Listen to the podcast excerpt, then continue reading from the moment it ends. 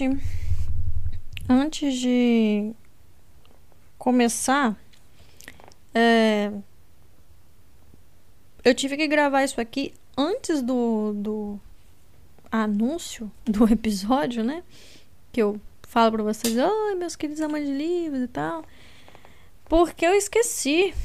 Eu tinha esquecido de fazer esse anúncio e ele é muito importante, eu não vou não posso deixar de fazer. Então, vamos lá. É... Gente, eu fiquei desempregada há uns oito meses, mais ou menos. E devido a acontecimentos sérios referente à minha situação psicológica e emocional, que vocês já sabem quais são os problemas e sabem como que é volúvel, o meu marido ele teve que abandonar o emprego para cuidar de mim. Isso resultou em nós dois desempregados, né? É, isso aconteceu. O meu marido largou o emprego tem uns três meses, mais ou menos. Três não, quatro meses vai fazer agora. E depois que nós lutamos aí e saímos, sa e saímos em busca de uma solução para o que estava acontecendo comigo. Não vou entrar nos méritos, gente, porque é,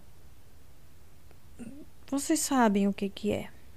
Vocês já me ouvem há muito tempo. Vocês sabem quais são os meus problemas. Então, não vou ficar aqui me repetindo nem falando isso novamente. Mas a coisa ficou feia, ficou bem pior. Então ele teve que sair do emprego.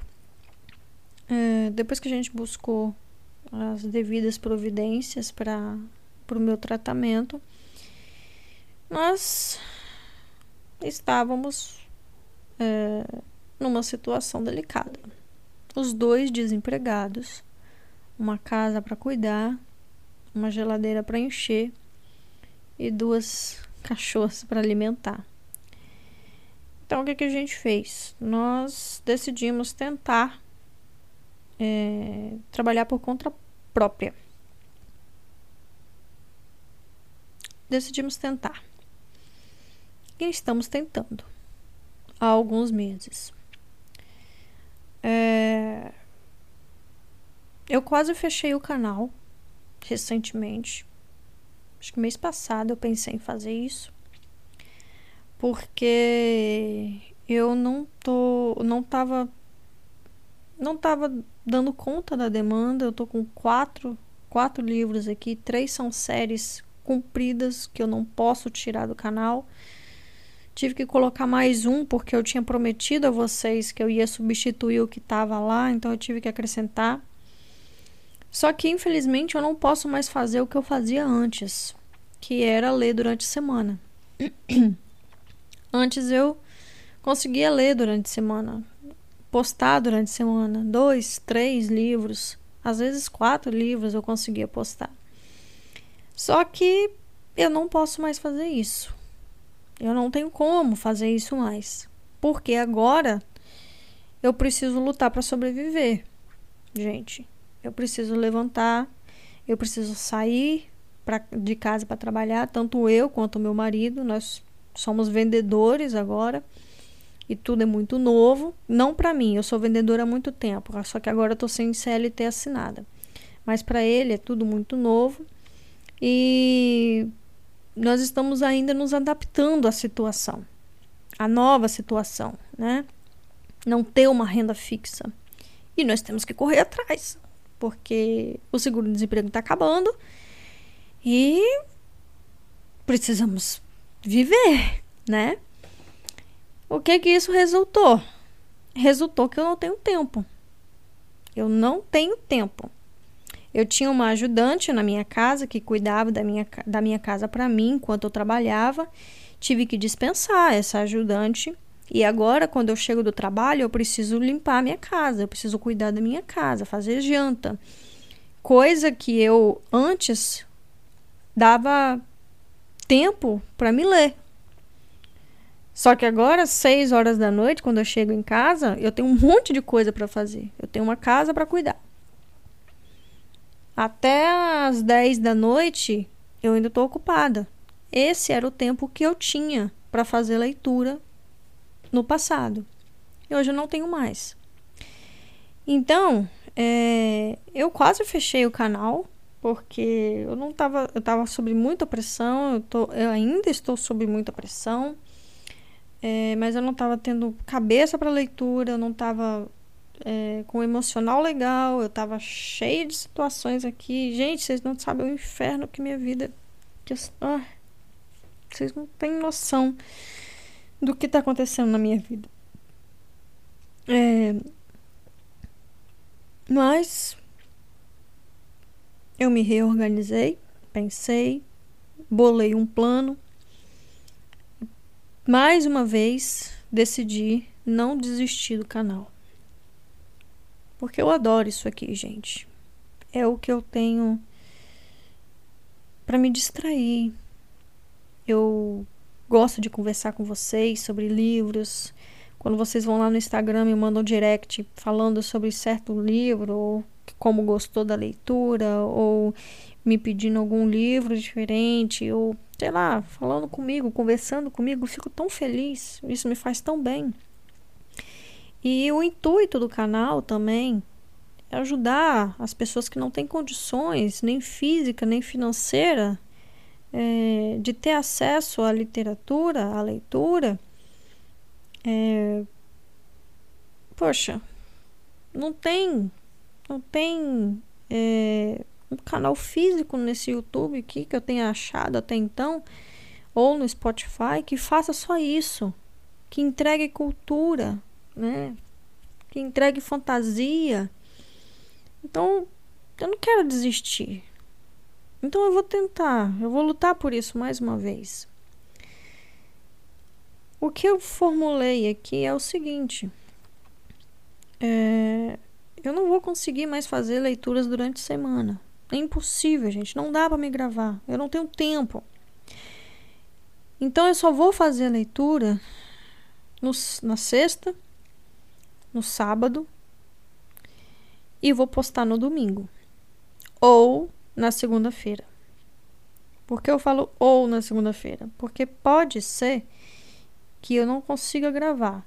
Como eu disse, agora eu tenho uma casa para cuidar. Então, coisas acontecem.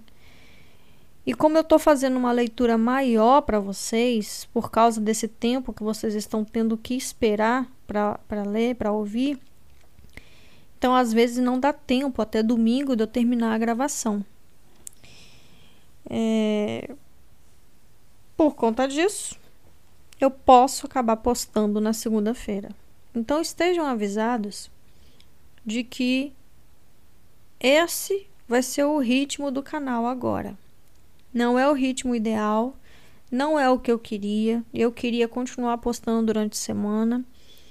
É, como nós temos quatro livros, infelizmente tem gente aí que lê uns, que ouve um só, que vai esperar um mês inteiro para conseguir ouvir mais capítulos. Eu sei disso, só que infelizmente esse é essa é a única forma que eu encontrei de eu conseguir fazer, é, de eu conseguir continuar com o canal ativo. Ou eu faço isso, ou eu desligo o canal. Eu não tenho outra saída. É, mais para frente, eu vou diminuir a quantidade de livros. Infelizmente, eu me, eu me encontro numa situação, como eu, falo, como eu falei, de que eu tô com três séries, gente, sendo lidas. Rangers, Grisha Verso e Bridgerton. Todas elas são grandes. O Grisha Verso tem mais dois livros. É o único que pode ser que acabe mais rápido, né? Pode ser não, ele vai acabar mais rápido. Talvez não antes de Rangers. Rangers eu acho que acaba primeiro. Ainda tem três livros na frente ainda, não sei. É, mas eu não posso tirar um dos, do, uma das séries. E eu tive que acrescentar uma como falei, por causa da promessa que eu fiz para vocês de, de, de, substituir o livro anterior. Então, é isso, gente. É... eu vou deixar claro aqui para vocês que eu pensei muito, eu deliberei muito, eu estudei outras formas, eu tentei, pensei, pensei em gravar até de madrugada, mas eu não tenho condições de fazer isso. Eu tô morta de cansada. Hoje eu cheguei do trabalho cansada. É, eu não, não vou aguentar. Não tenho emocional para isso, muito menos físico para isso. Então, é assim. Vai ter que ser desse jeito, tá? Eu vou postar esse anúncio em todas as leituras, em todos os áudios, de todos os, vi os livros, para mim ter certeza que todos vocês escutaram esse anúncio aqui e estejam cientes dos lançamentos. Porque eu estou fazendo esse anúncio é porque vocês estão me pedindo, vocês estão me cobrando muito no Instagram. Vocês estão me cobrando demais é, os lançamentos. E eu tinha que dar uma explicação do porquê que estava demorando. E a explicação é essa, tá bom? É, então, sinto muito. É, a vida é assim, altos e baixos. No momento, eu estou lutando pela minha sobrevivência, pela minha casa, pelas minhas filhotas. E de quebra, tô tentando manter um canal ainda. Mais por vontade própria do que por juízo, porque se eu tivesse algum juízo, eu parava com ele. Mas é isso aí.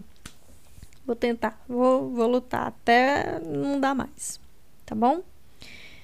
Espero que vocês entendam é, e compreendam. Aqueles que é, de alguma forma não concordarem com o que está sendo feito, o livre-arbítrio está aí, gente. Sigam o caminho de vocês. Não estou expulsando ninguém do canal. Muito pelo contrário. Gosto muito de todos aqui. Muito. De todos. Todos vocês. Cada uma das duas mil pessoas e alguns tantinhos do, do YouTube, das mil e mais uns tantinhos do Spotify. Eu aprecio e gosto muito de vocês e fico feliz em saber que vocês estão escutando livros ao invés de porcaria por aí. Porém, essa mudança foi necessária. Mais uma vez, eu espero que vocês compreendam, tá bom?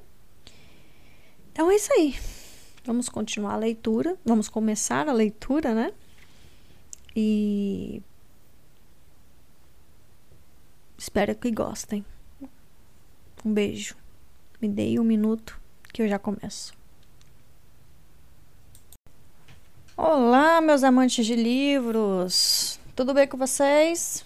Aqui quem fala é a Flor. Sejam todos muito bem-vindos ao canal Ouvindo Livros. Você que está aqui no YouTube, por favor, dê aquele joinha no vídeo, se inscreva no canal, ativem o sininho para você que está me escutando pelo Spotify, por gentileza, me dê aquela estrelinha que eu tanto preciso. E a você que ainda não me segue no Instagram, é só digitar ouvindo livros que vocês vão me encontrar. Muito bem, gente. Hoje nós estamos com o Grisha Verso, né? É, estamos no último livro, Estamos nos aproximando aí da, da conclusão da história de Alina, Mali e companhia.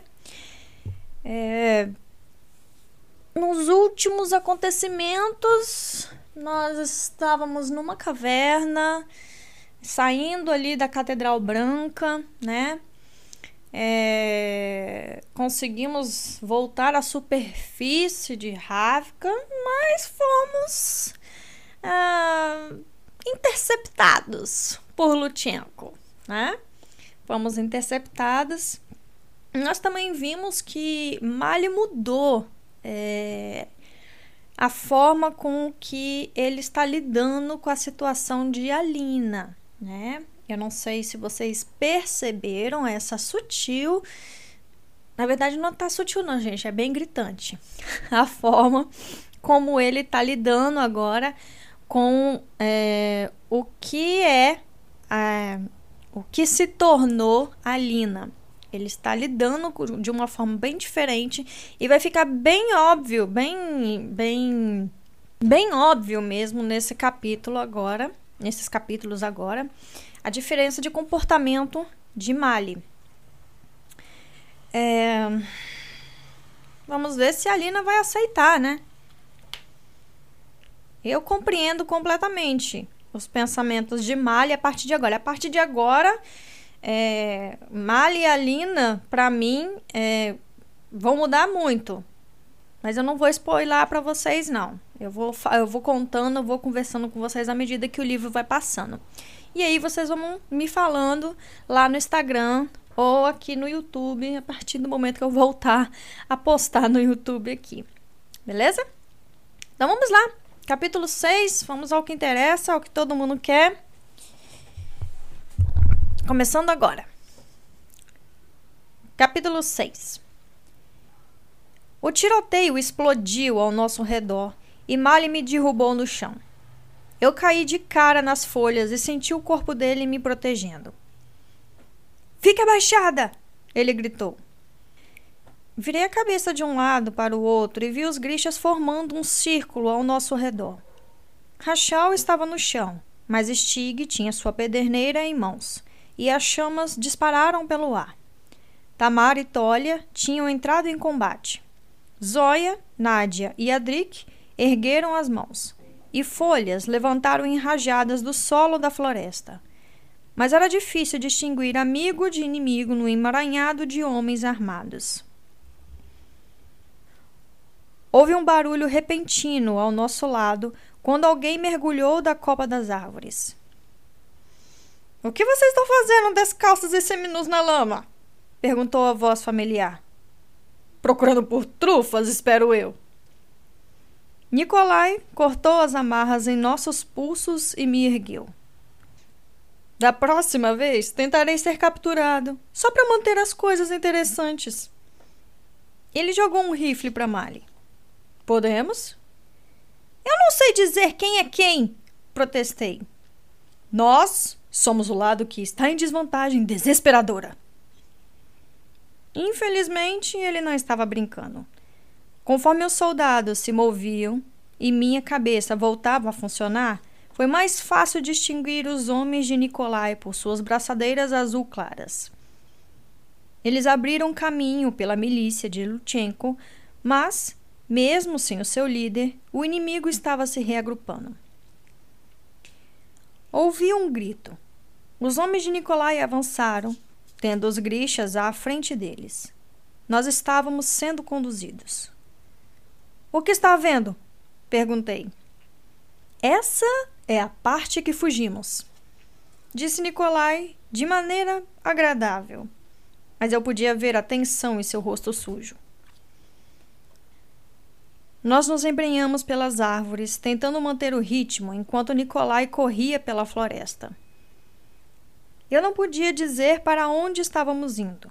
Rumo ao riacho? A estrada?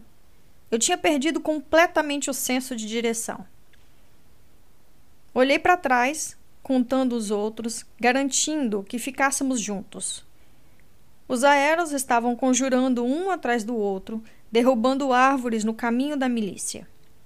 Stig vinha logo atrás, enviando jorros de fogo. David tinha, de alguma maneira, conseguido recuperar sua mochila e cambaleava sobre o peso dela enquanto corria ao lado de Genia. Largue isso! Gritei, mas se ele ouviu, me ignorou. Tolia trazia Rachel sobre o ombro e o peso do grande infernal estava retardando seu ritmo. Um soldado se aproximava deles, sabre em punho. Tamar se arqueou sobre um tronco caído, mirou com sua pistola e atirou. Um segundo depois, o miliciano apertou o peito e tombou no meio do caminho. Um gata passou correndo pelo corpo, rápida, nos calcanhares de Tolia. Onde está Serguei? Gritei assim que o vi ficar para trás, com uma expressão desnorteada. Tamar recuou, desviando de árvores caídas e do fogo, e o puxou à força. Eu não conseguia ouvir o que ela gritava, mas não acho que fosse algum encorajamento gentil. Eu cambaleei, Mali segurou meu cotovelo e me empurrou para a frente, virando-se para disparar dois tiros do seu rifle. Em seguida, chegamos a um campo de cevada. Apesar do sol do fim da tarde, o campo estava envolto em névoa. Nós corremos sobre o solo pantanoso até que Nicolai gritou: Aqui! Paramos abruptamente, levantando nuvens de sujeira. Aqui? Estávamos no meio de um campo vazio, com nada além de neblina para nos cobrir e uma multidão de milicianos sedento por vingança e fortuna ao nosso encalço. Ouvi dois assovios estridentes soarem. O chão tremeu embaixo de mim. Segurem-se firme, disse Nicolai. No quê? perguntei. E então estávamos subindo. Cabos se encaixaram em seus lugares ao nosso lado, enquanto o próprio campo parecia subir. Eu olhei para cima. A névoa estava se rompendo e uma embarcação enorme pairou diretamente sobre nossas cabeças. O seu compartimento de carga aberto. Era uma espécie de barca rasa, equipada com velas em uma extremidade e suspensa sobre um enorme balão oblongo. O que diabos é isso? disse Mali. O pelicano, disse Nicolai. Bem, um protótipo do pelicano. O truque parece ser impedir o balão de cair. E você resolveu esse pequeno problema? A maior parte. O solo embaixo de nós despencou e vi que estávamos em uma plataforma oscilante feita de um tipo de malha metálica. Subimos mais, três, quatro metros acima do chão. Uma bala ricocheteou contra o metal. Nós assumimos postos na borda da plataforma, nos segurando nos cabos enquanto tentávamos mirar no grupo que atirava contra nós. Vamos lá! gritei. Por que não estamos saindo do alcance deles. Nicolai e Malho se entreolharam. Eles sabem que estamos com a Santa do Sol, disse Nicolai. Mali assentiu, pegou uma pistola e deu uma cutucada rápida em Tolly e Tamar. O que estão fazendo? Perguntei, entrando em pânico de repente. Não podemos deixar sobreviventes, disse Mali. Então, ele mergulhou da borda. Eu gritei, mas ele se enfiou numa fileira de soldados e começou a atirar. Tolio e Tamar o seguiram, atacando os milicianos remanescentes, enquanto Nicolai e sua tripulação tentavam dar cobertura de cima. Vi um dos milicianos se separar e correr para o bosque. Tolly acertou uma bala nas costas de sua vítima e antes que o corpo tivesse caído no chão, o gigante já estava se virando, a mão formando um punho que esmagou o coração de outro soldado que se aproximava por trás segurando uma faca. Tamar correu diretamente para Ekaterina. Seus machados cortaram duas vezes e a miliciana caiu, seu topete esparramado ao lado de sua forma sem vida, preso a um pedaço de escalpo. Outro homem puxou a pistola mirando em Tamar, mas Mali estava em cima dele, a faca cortando impiedosamente a sua garganta. Eu me torno uma espada. E então não havia mais ninguém vivo, apenas corpos em um campo. Venham! Nicolai gritou, enquanto a plataforma subia mais. Ele arremessou um cabo. Mali firmou o pé no chão, esticando a corda para que Tamar e Tolia pudessem escalá-la. Assim que os gêmeos chegaram na plataforma, Mali enroscou o tornozelo e o pulso no cabo e eles se inclinaram para içá-lo. Foi quando eu vi movimento atrás dele. Um homem havia se levantado da terra, coberto de lama e sangue, sabre erguido diante dele. Marley! Eu gritei. Mas era tarde demais. Seus braços e pernas estavam enrolados na corda. O soldado rugiu e atacou. Marley esticou a mão inútil para se defender. Luz brilhou na lâmina do soldado. Seu braço parou no meio do ataque e o sabre dele caiu de seus dedos. Então seu corpo se abriu, dividindo-se ao meio como se alguém tivesse traçado uma linha quase perfeita do topo da sua cabeça até a virilha. Uma linha que brilhou enquanto ele caía em pedaços. Mali olhou para cima. E eu permaneci na borda da plataforma, minhas mãos ainda brilhando com o poder do corte. Cambaleei. Nicolai me puxou para trás antes que eu pisasse fora da beirada. Eu me soltei dele, correndo para o fim da plataforma e vomitando do outro lado. Agarrei-me ao metal frio, me sentindo uma covarde. Mali e os gêmeos tinham saltado para a batalha para garantir que o Darkling não descobrisse nossa localização. Eles não haviam hesitado. Haviam matado com uma eficiência impiedosa. Eu havia tirado uma vida e estava curvada como uma criança limpando o vômito dos meus lábios.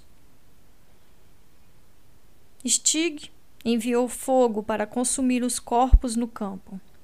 Eu não havia parado para pensar que um corpo cortado ao meio denunciaria minha presença tanto quanto um informante. Momentos depois, a plataforma foi içada para o compartimento de carga do Pelicano e seguimos nosso caminho. Quando emergimos sobre o Colvés, o sol brilhava a bom bordo enquanto entrávamos nas nuvens. Nicolai gritou suas ordens. Uma equipe de aéreos tripulou o losango gigante de um balão, enquanto outra preenchia as velas com o vento. Hidros envolveram a base da embarcação com névoa para impedir que alguém nos avistasse do chão. Reconheci algum dos grixas fugitivos dos dias em que Nicolai se disfarçara de Stumhold, e Mali e eu tínhamos sido mantidos prisioneiros a bordo da sua nave. Esta embarcação era mais larga e menos graciosa do que o beija-flor ou o martim pescador. Logo, descobri que havia sido construída para carga e descarga. Remessas de armas e menis que Nicolai contrabandeava pelas fronteiras norte e sul e, ocasionalmente, pela dobra. Ela não fora construída com madeira, mas com alguma substância leve feita por fabricadores que deixou David maluco. Ele chegou a se deitar no convés para ter uma vista melhor, batendo aqui e ali. É algum tipo de resina de ligamento, mas foi reforçado com fibras de carbono? Vidro, disse Nicolai, parecendo completamente satisfeito com o entusiasmo de Davi. Mais flexível, disse Davi, quase em êxtase. O que posso dizer? perguntou Gênia secamente. Ele é um homem passional. A presença de Gênia me preocupava um pouco, mas Nicolai nunca a tinha visto com as cicatrizes e pareceu não a reconhecer. Eu circulei com Nádia, sussurrando alguns lembretes aos nossos grixas sobre não usar seus nomes reais. Um membro da tripulação me ofereceu um copo de água para eu poder enxaguar minha boca e lavar meu rosto e mãos. Aceitei, com as bochechas queimando, envergonhada da minha exibição nos fundos da plataforma. Quando terminei, apoiei os cotovelos na balaustrada e olhei para a névoa e paisagem lá embaixo. Campos pintados de vermelho e dourado do outono brilho azul acinzentado das cidades ribeirinhas e seus portos movimentados. O poder louco de Nicolai era tal que mal pensei duas vezes sobre o fato de estarmos voando. Eu já havia estado a bordo de suas embarcações menores e definitivamente preferia a sensação de pelicano. Havia algo imponente nele. Talvez não nos levasse a lugar algum com rapidez, mas tampouco viraria pelo caminho. De quilômetros abaixo da terra, a quilômetros acima, eu mal podia acreditar nisso tudo. Que Nicolai tinha nos encontrado, que estávamos seguros, que estávamos todos ali. Uma onda de alívio passou por mim, fazendo meus olhos lacrimejarem. Primeiro vômito, agora lágrimas, disse Nicolai, vindo para o meu lado. Não diga que perdi meu charme. Eu só estou feliz por você estar vivo.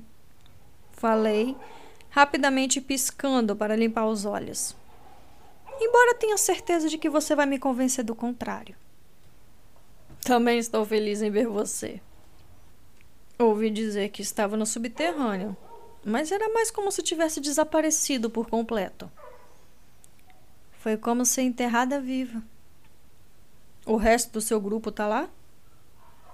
São só esses. Você não está dizendo. Isso é o que resta do segundo exército, Nikolai.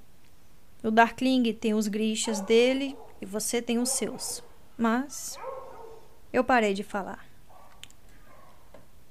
Nikolai analisou o convés. Mali e Tolia conversavam concentrados com um membro da tripulação de Nikolai ajudando a amarrar cordas e manobrar uma vela. Alguém tinha dado uma jaqueta a Mali, mas ele ainda precisava de um par de botas. David passava as mãos pelo convés como se fosse desaparecer dentro dele.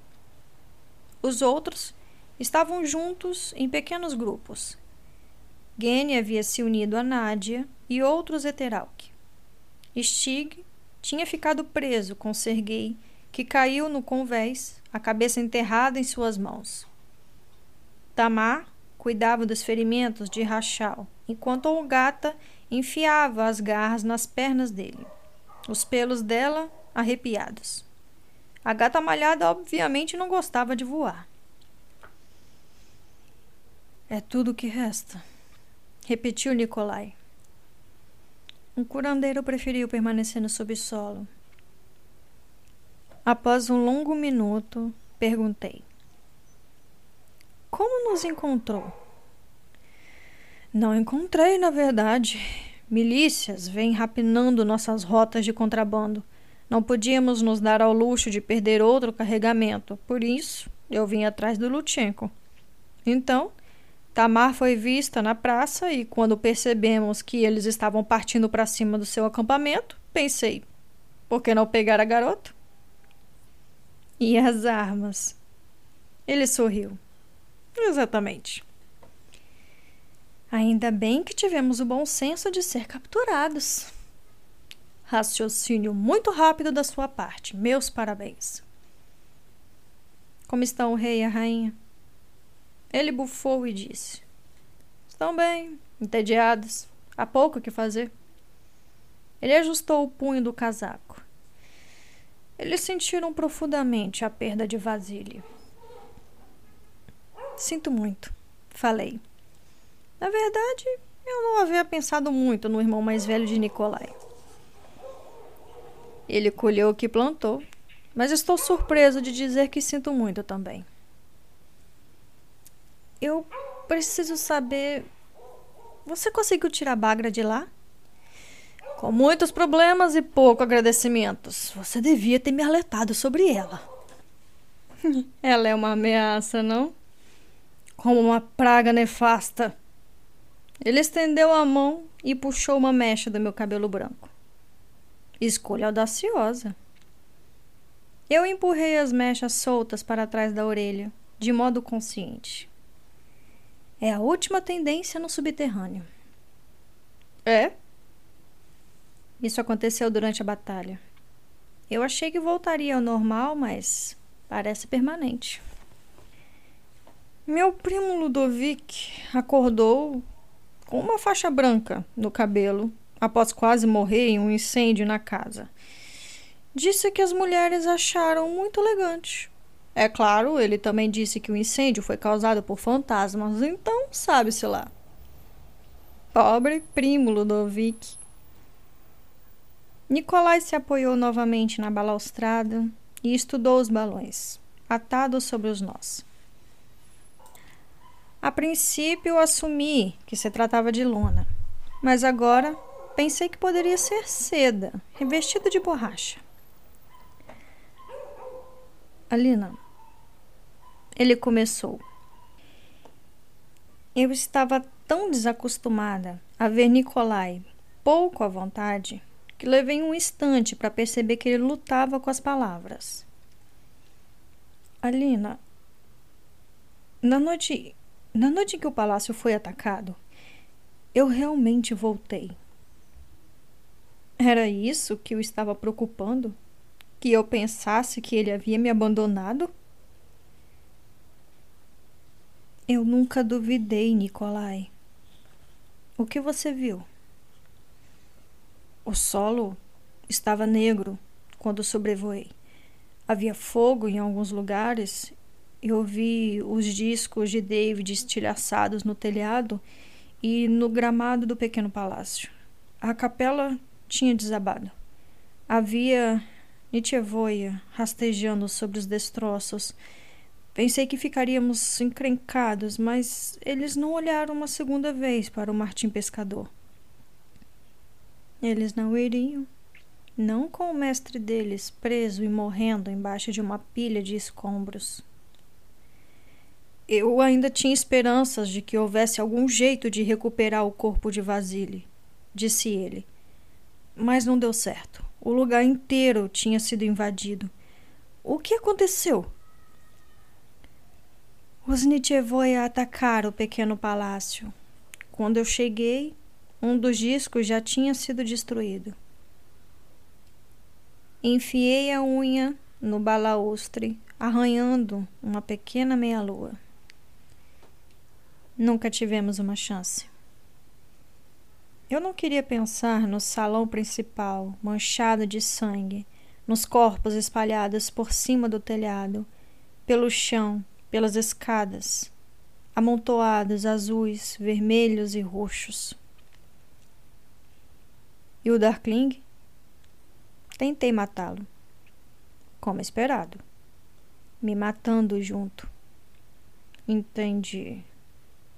Eu derrubei a capela. Falei. Você. Bem, os Nietzschevoia derrubaram, mas sob meu comando. Você pode comandá-los? Eu já conseguia vê-lo calculando uma possível vantagem. Sempre o estrategista. Não se anime muito, falei.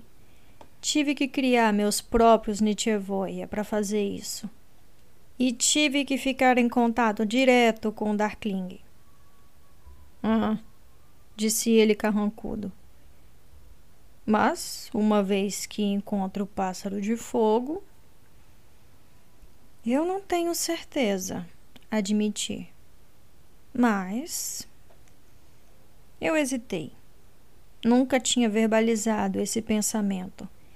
Entre os grixas, isso seria considerado heresia. Ainda assim, eu queria dizer as palavras. Queria que Nicolai as escutasse.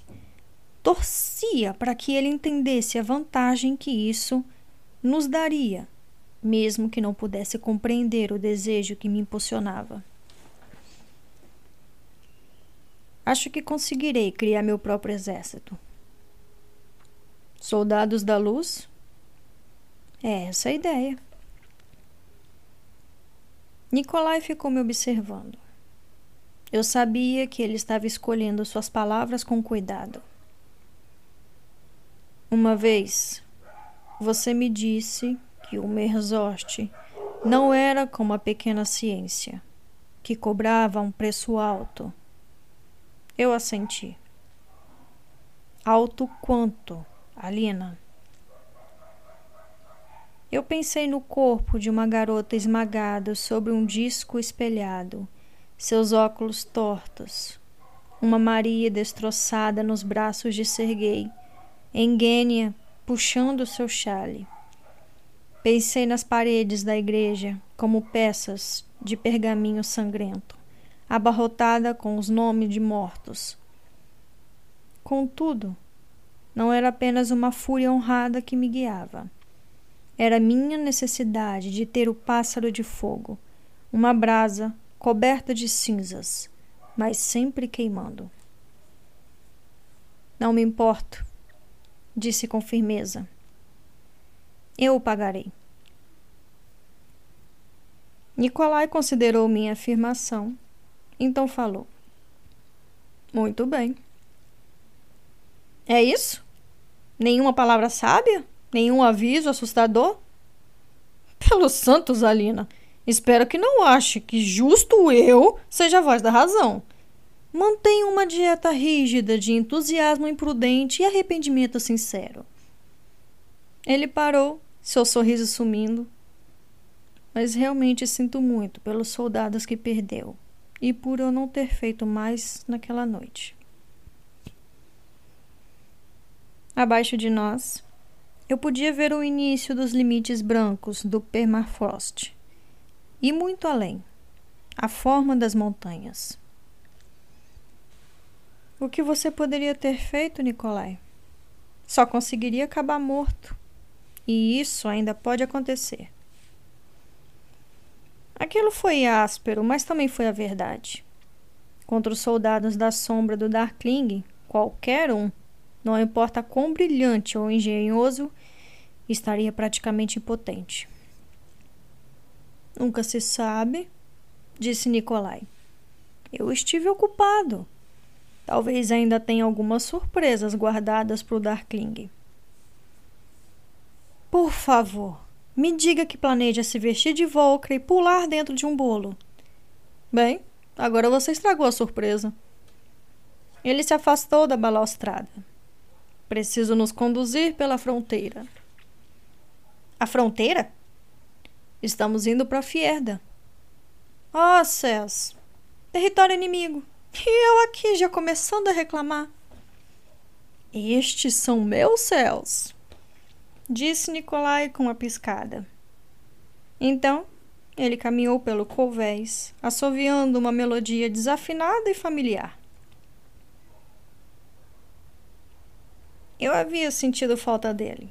O modo como falava, a maneira como lidava com o problema, o jeito de trazer esperança onde quer que fosse. Pela primeira vez em meses, senti o nó no meu peito afrouxar. Assim que cruzamos as fronteiras, pensei que poderíamos seguir para a costa ou mesmo para Oeste. Mas Logo estávamos indo na direção da cordilheira que eu tinha vislumbrado. Graças aos meus dias como cartógrafa, sabia que eram os picos mais ao norte dos Sikurzoi, a cordilheira que se estendia pela parte da fronteira leste e sul de Rafka.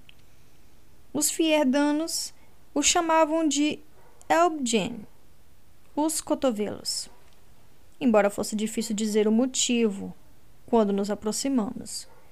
Eram enormes formações cobertas de neve, todos de gelo branco e rocha cinzenta. Eles fariam os petrazói parecer pequenos. Se aqueles eram os cotovelos, eu não queria saber o que estavam ligados. Nós subimos mais alto o ar ficava gelado conforme flutuávamos erradicamente para dentro da espessa camada de nuvens que escondia os picos íngremes.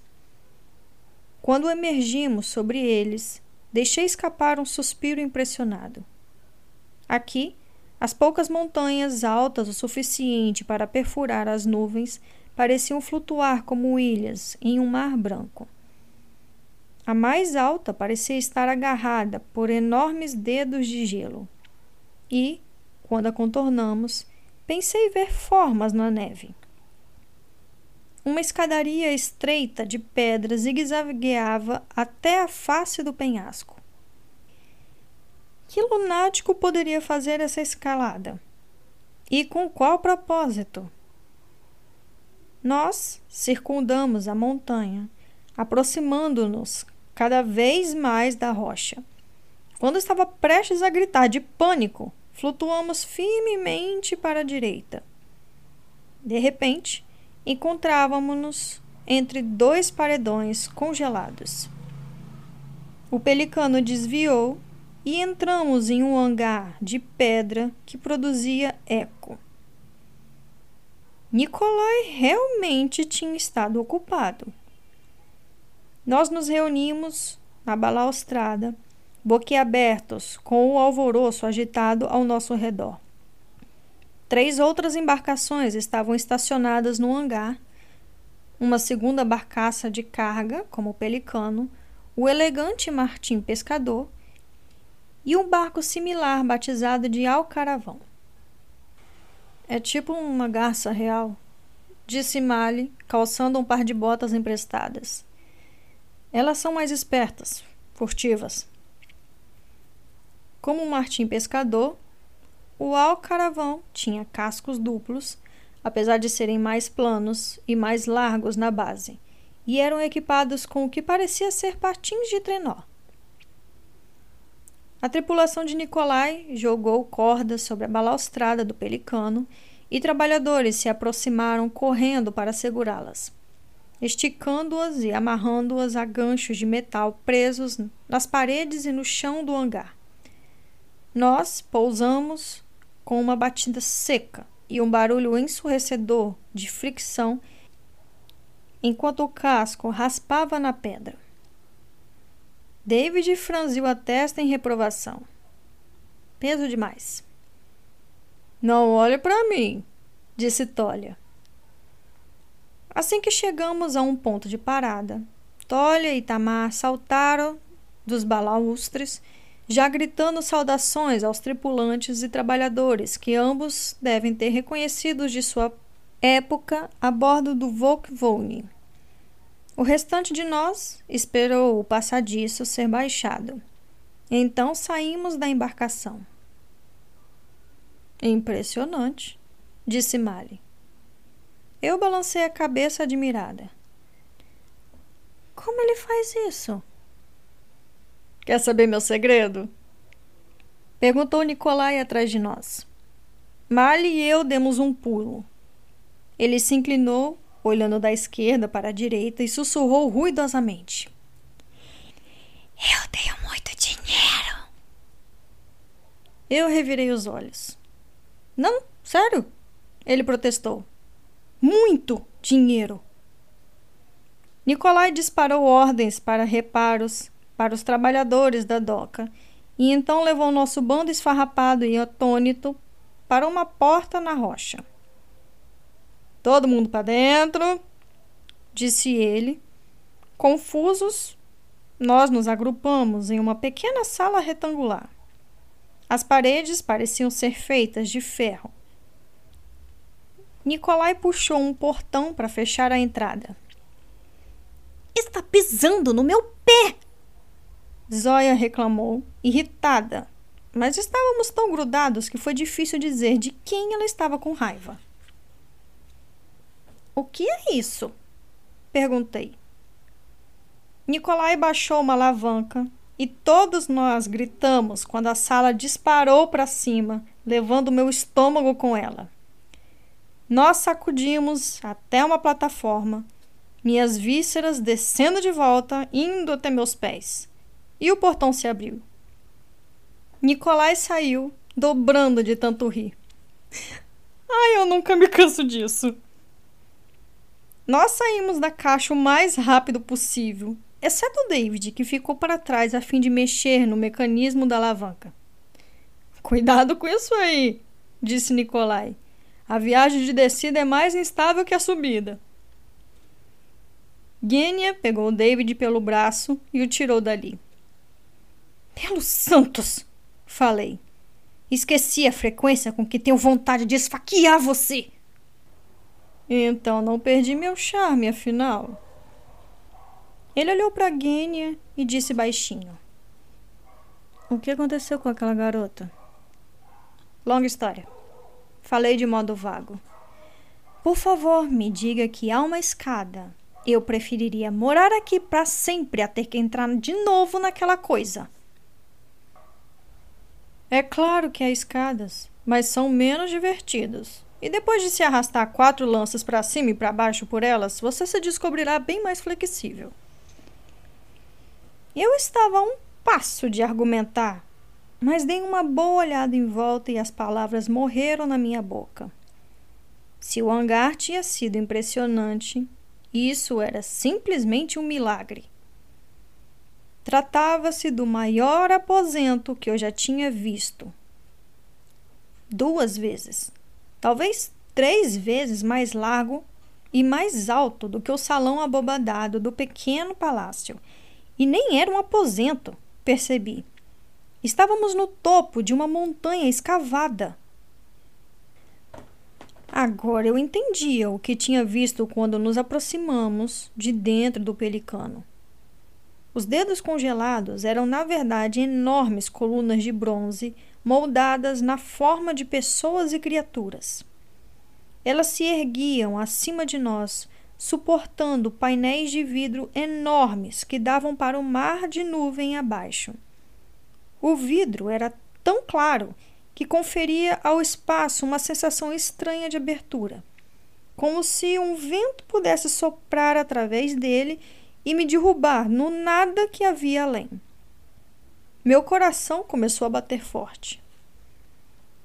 Respire fundo, disse Nicolai. Pode ser opressivo no início. A sala estava apinhada de gente alguns reunidos em grupos nos lugares onde as mesas de desenho e peças de máquina haviam sido instaladas.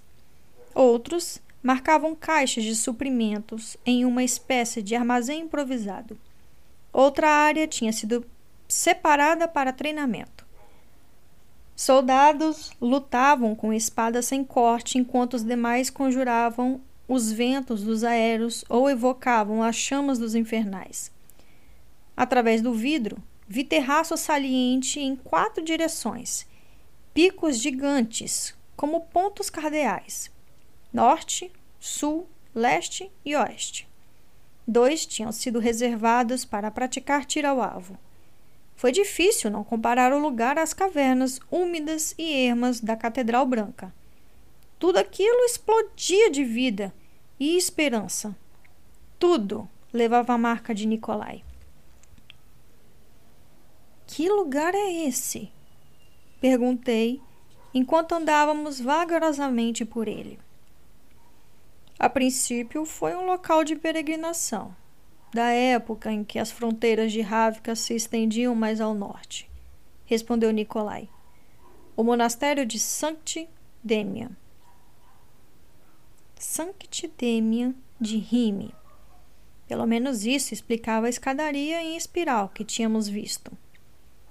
Só a fé ou o medo levariam alguém a fazer aquela subida. Eu me lembrava da página de Demian no History Sanctia. Ele tinha feito algum tipo de milagre perto da fronteira do norte. Eu tinha quase certeza de que fora apedrejado até a morte.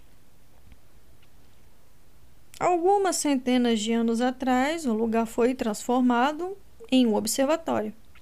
Prosseguiu Nicolai. Ele apontou para um enorme telescópio de latão enfiado em um dos nichos de vidro. Esteve abandonado por mais de um século. Eu ouvi sobre ele durante a campanha de Halme Hand, mas precisei de um tempo para encontrá-lo. Agora, nós o chamamos apenas de Zodíaco. Então eu entendi. As colunas de bronze eram constelações o caçador com seu arco desenhado, o sábio debruçado em estudo, os três filhos tolos, amontoados, tentando compartilhar um único casaco, o tesoureiro, o urso, o mendigo, a donzela despojada, empunhando sua agulha de osso. Doze no total. os raios da roda do zodíaco. Tive que esticar meu pescoço ao máximo para ver o domo de vidro acima de nós. O sol estava se pondo e através dele podia ver o céu adquirindo um azul profundo e exuberante. Se eu semicerrasse os olhos, poderia distinguir apenas uma estrela de doze pontas no centro do domo. Tanto vidro! Sussurrei, minha cabeça girando. Mas nenhum gelo, notou Mali. Canas aquecidas, disse David. Estão no piso, provavelmente embutido nas colunas também. Estava mais quente nesse ambiente. Ainda frio o suficiente para eu não querer tirar meu casaco ou meu chapéu, mas meus pés estavam aquecidos dentro da bota. Há caldeiras debaixo de nós, disse Nicolai. O lugar inteiro é percorrido por neve derretida e aquecimento a vapor. O problema é o combustível, mas eu venho armazenando carvão. Por quanto tempo? Dois anos. Começamos os reparos quando as cavernas mais abaixo foram transformadas em hangares. Não é o lugar ideal para passar férias, mas às vezes você quer se afastar. Simplesmente. Eu estava impressionada, mas também enervada. Estar perto de Nicolai era assim: vê-lo mudar, se transformar, revelando segredos enquanto ia em frente. Ele lembrava as bonecas ocas de madeira com as quais eu brincava quando criança, exceto pelo fato de que, em vez de ficar menor, ele ficava mais grandioso e misterioso. Amanhã, ele provavelmente me contaria que havia construído um palácio de lazer na Lua. Difícil de chegar, mas com uma vista e tanto. Dei uma olhada por aí, Nicolai nos disse. Sinta um lugar Nevsky está descarregando no hangar e eu preciso cuidar dos reparos do casco. Eu me lembrava de Nevsky. Ele tinha sido um soldado do antigo regimento do Nikolai, o vigésimo segundo, e não particularmente entusiasmado com os grixas. Gostaria de ver Bagra, falei. Tem certeza disso? Nem um pouco. Eu a levarei até lá. É um bom treino para se um dia eu precisar levar alguém até a forca. E depois que tiver sua cota de punição, você e Oretsev podem se juntar a mim para jantar. Obrigado, disse Mali. Mas tenho que preparar nossa expedição para recuperar o pássaro de fogo. Houve uma época, não muito tempo atrás, em que Mali se arrepiaria com o pensamento de me deixar sozinha com o príncipe perfeito. Mas Nikolai teve a gentileza de não registrar a surpresa. É claro, mandarei Nevsky até você quando ele terminar. Ele pode ajudar a arrumar suas acomodações também. Ele colocou a mão sobre o ombro de Mali. É bom ver você, Oretsev. Mali retribuiu com um sorriso genuíno. Digo mesmo. Obrigado pelo resgate. Todo mundo precisa de um passatempo. Pensei que o seu fosse se embelezar. Dois passatempos. Eles deram um aperto de mão breve. Depois Mali fez uma mensura e partiu com o grupo.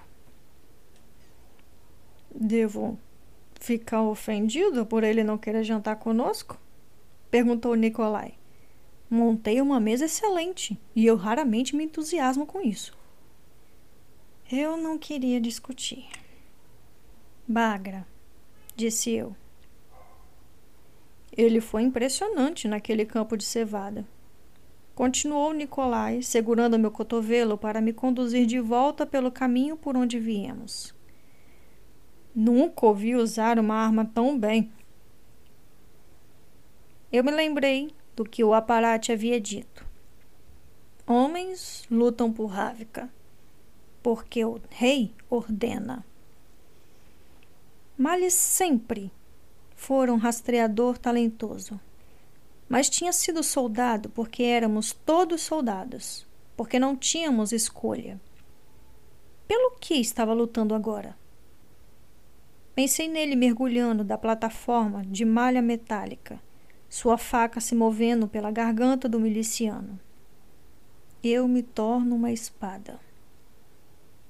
Dei de ombros, ansiosa por mudar de assunto.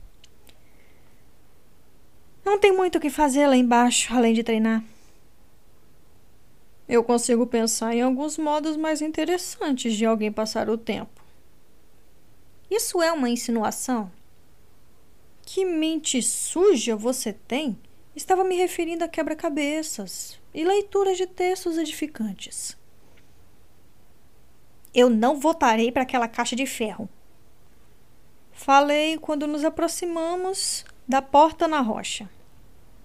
Então é melhor me levar pela escada. Porque todo mundo diz isso. Soltei um suspiro de alívio quando descíamos um amplo conjunto deliciosamente estático de degraus de pedra. Nicolai me conduziu por uma passagem curva e eu tirei meu casaco, começando a suar.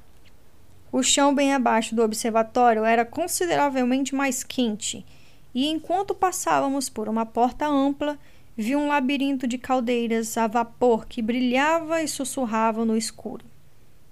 Mesmo sempre civilizado, Nicolai tinha uma fina névoa de transpiração em seus braços elegantes. Estávamos definitivamente indo para o covil de Bagra. A mulher parecia nunca ser capaz de se manter aquecida. Perguntei-me se isso acontecia porque ela raramente usava seu poder. Eu certamente nunca tinha conseguido me livrar dos arrepios na Catedral Branca. Nicolai parou diante de uma porta de ferro. Última chance de sair correndo. Vá em frente, falei. Salve-se. Ele suspirou. Lembre-se de mim como um herói. Ele bateu de leve na porta e nós entramos. Tive a sensação desconcertante de que tínhamos acabado de entrar na cabana de Bagra, no pequeno palácio. Lá estava ela, encolhida perto de um forno a lenha, vestida com o mesmo kefta desbotado, a mão apoiada na bengala com a qual me batia com tanto prazer. O mesmo serviçal lia para ela, e eu sentia uma onda de vergonha quando percebi que nem tinha pensado em perguntar se ele havia escapado de os altas. O garoto saiu quando Nicolai pigarreou. Bagra, disse Nicolai, como está se sentindo esta noite? Continuo velha e cega, resmungou ela. E encantadora. Nicolai falou calmamente. Nunca se esqueça de encantadora. Filhote, bruxa. O que você quer, seu peste? Eu trouxe uma visita, disse Nicolai me empurrando. Por que eu estava tão nervosa? Oi, Bagra, disse eu. Ela parou imóvel e murmurou: A pequena santa voltou para salvar todos nós. Bom, ela praticamente morreu tentando nos livrar da sua cria amaldiçoada, disse Nicolai despreocupado. Eu pisquei. Então Nicolai sabia que Bagra era mãe do Darkling. Hum, não conseguiu nem mesmo ser uma boa Marte, não foi? Bagra acenou para eu entrar. Venha, feche a porta, menina. Está deixando o calor escapar. Eu sorri ao ouvir esse refrão familiar. E você? Cuspiu ela na direção de Nicolai. Vá para algum lugar onde queiram sua presença. Isso é muito específico, disse ele. Alina, voltarei a fim de buscá-la para jantar, mas, se ficar inquieta, sinta-se livre para fugir gritando da sala ou acertá-la com um punhal, o que parecer mais adequado no momento. Você ainda está aqui? disparou Bagra. Vou embora, mas com a esperança de permanecer no seu coração. Disse ele de um jeito solene. Então piscou e desapareceu. Garoto miserável. Você gosta dele? Falei incrédula. Bagra fechou a cara.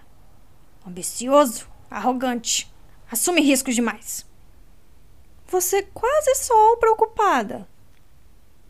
Você gosta dele também, pequena santa, disse ela com malícia na voz. Eu gosto, admiti. Ele foi gentil quando poderia ter sido cruel. Isso é revigorante. Ele ri demais. Existem defeitos piores. Como discutir com os mais velhos? Ela rosnou então bateu seu cajado no chão. Garoto, vá buscar algo doce para mim. O serviçal ficou em pé e fechou seu livro. Eu o segurei quando passava correndo pela porta. Só um momento, disse eu. Qual o seu nome? Misha. O menino respondeu. Ele precisava desesperadamente de um corte de cabelo, mas, fora isso, parecia bem. Qual a sua idade? Oito. Sete, disse Bagra. Quase oito, ele admitiu. Ele era pequeno para a idade. Você se lembra de mim?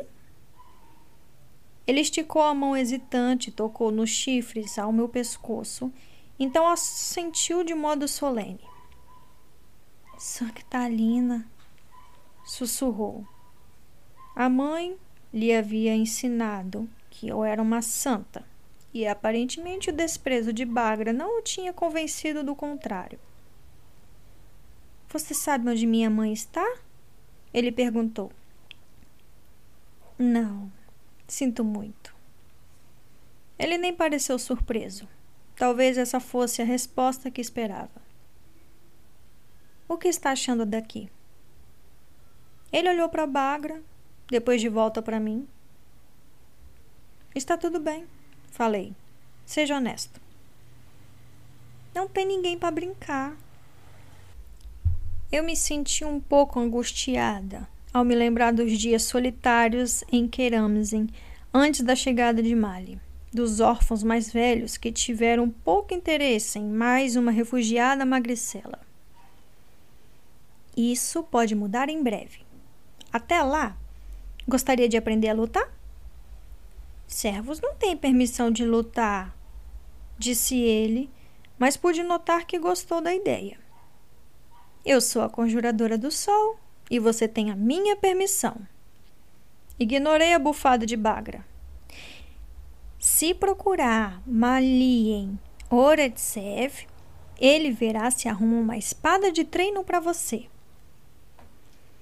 Antes que eu pudesse piscar, o garoto escapou do aposento, praticamente atropelando-os nos próprios pés de tão animado. Quando foi embora, perguntei: A mãe dele? Uma serviçal no pequeno palácio. Bagra puxou seu chale para mais perto. É possível que tenha sobrevivido, não há como saber. Como ele está lidando com isso? Como você acha? Nikolai teve que arrastá-lo gritando para aquela embarcação maldita. Embora isso possa ter sido apenas bom senso, pelo menos está chorando menos agora. Enquanto movia o livro para me sentar ao lado dela, dei uma olhada no título: Parábolas religiosas. Pobre garoto. Então voltei minha atenção para a Bagra. Ela tinha ganhado um pouco de peso, sentava-se mais ereta na cadeira Sair do pequeno palácio fizera bem a ela, mesmo que só tivesse encontrado outra caverna quente para se esconder. Você parece bem. Eu não saberia dizer, disse ela amarga. Realmente pretende fazer o que disse a Misha? Está pensando em trazer os alunos para cá?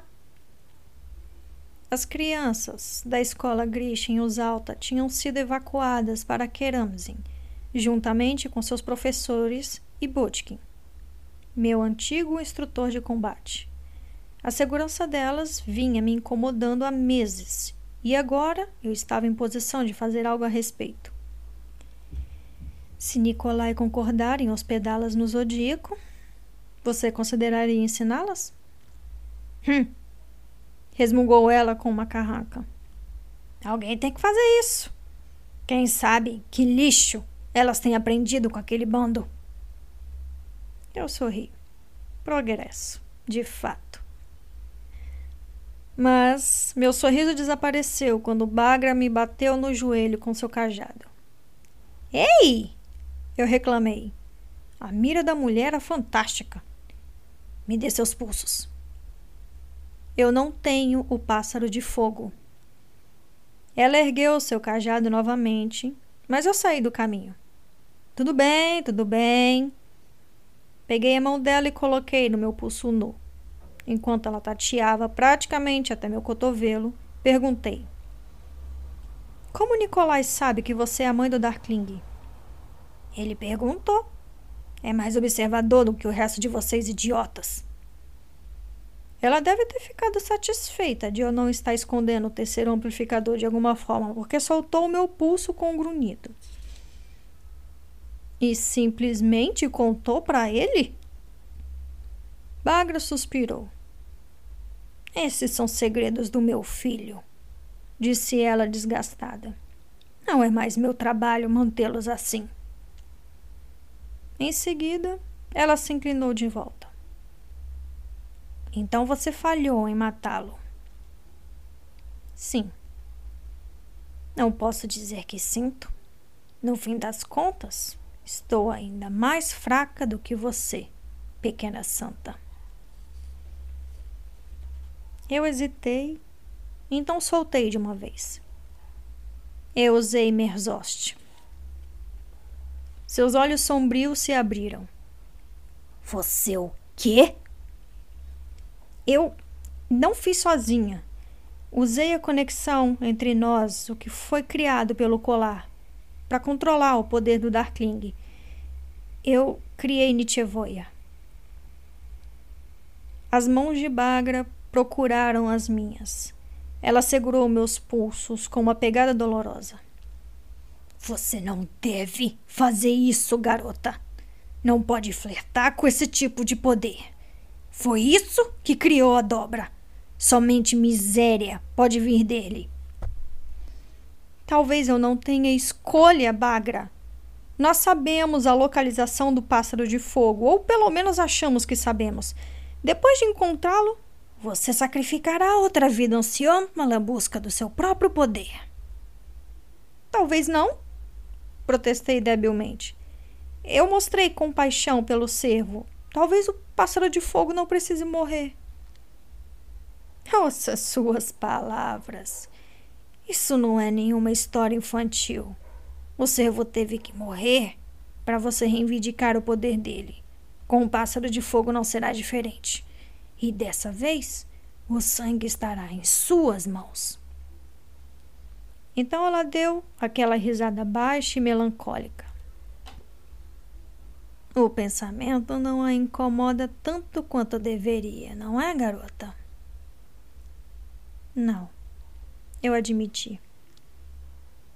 Você não se importa com o que há para ser perdido? Com o dano que pode causar?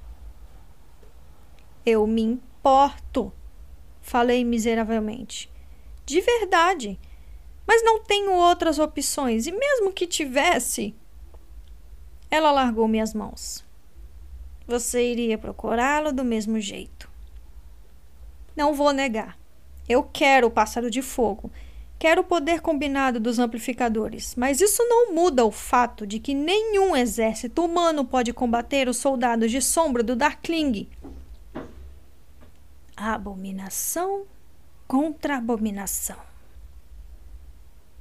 Se fosse necessário, assim seria.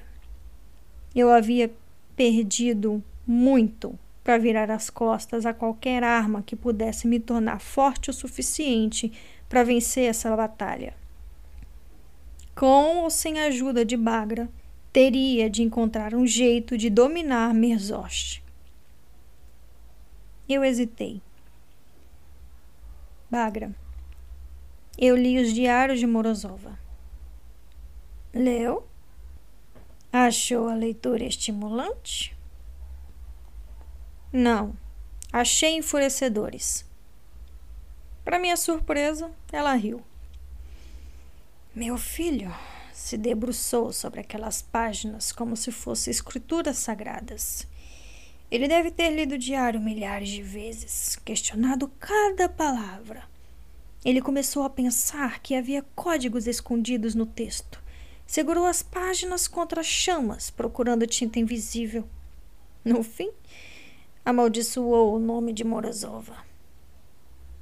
Como eu tinha feito. Apenas a obsessão de David persistia. Eu quase o tinha matado hoje quando insistiu em arrastar aquele pacote com ele. Odiava ter que perguntar isso.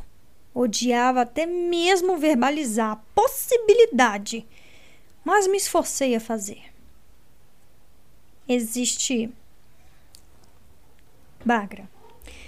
Existe alguma chance de Morozova ter deixado o ciclo incompleto? Alguma chance de ele nunca ter criado o terceiro amplificador? Por um momento, ela ficou em silêncio. Sua expressão distante, o olhar fixo em alguma coisa que eu não podia ver.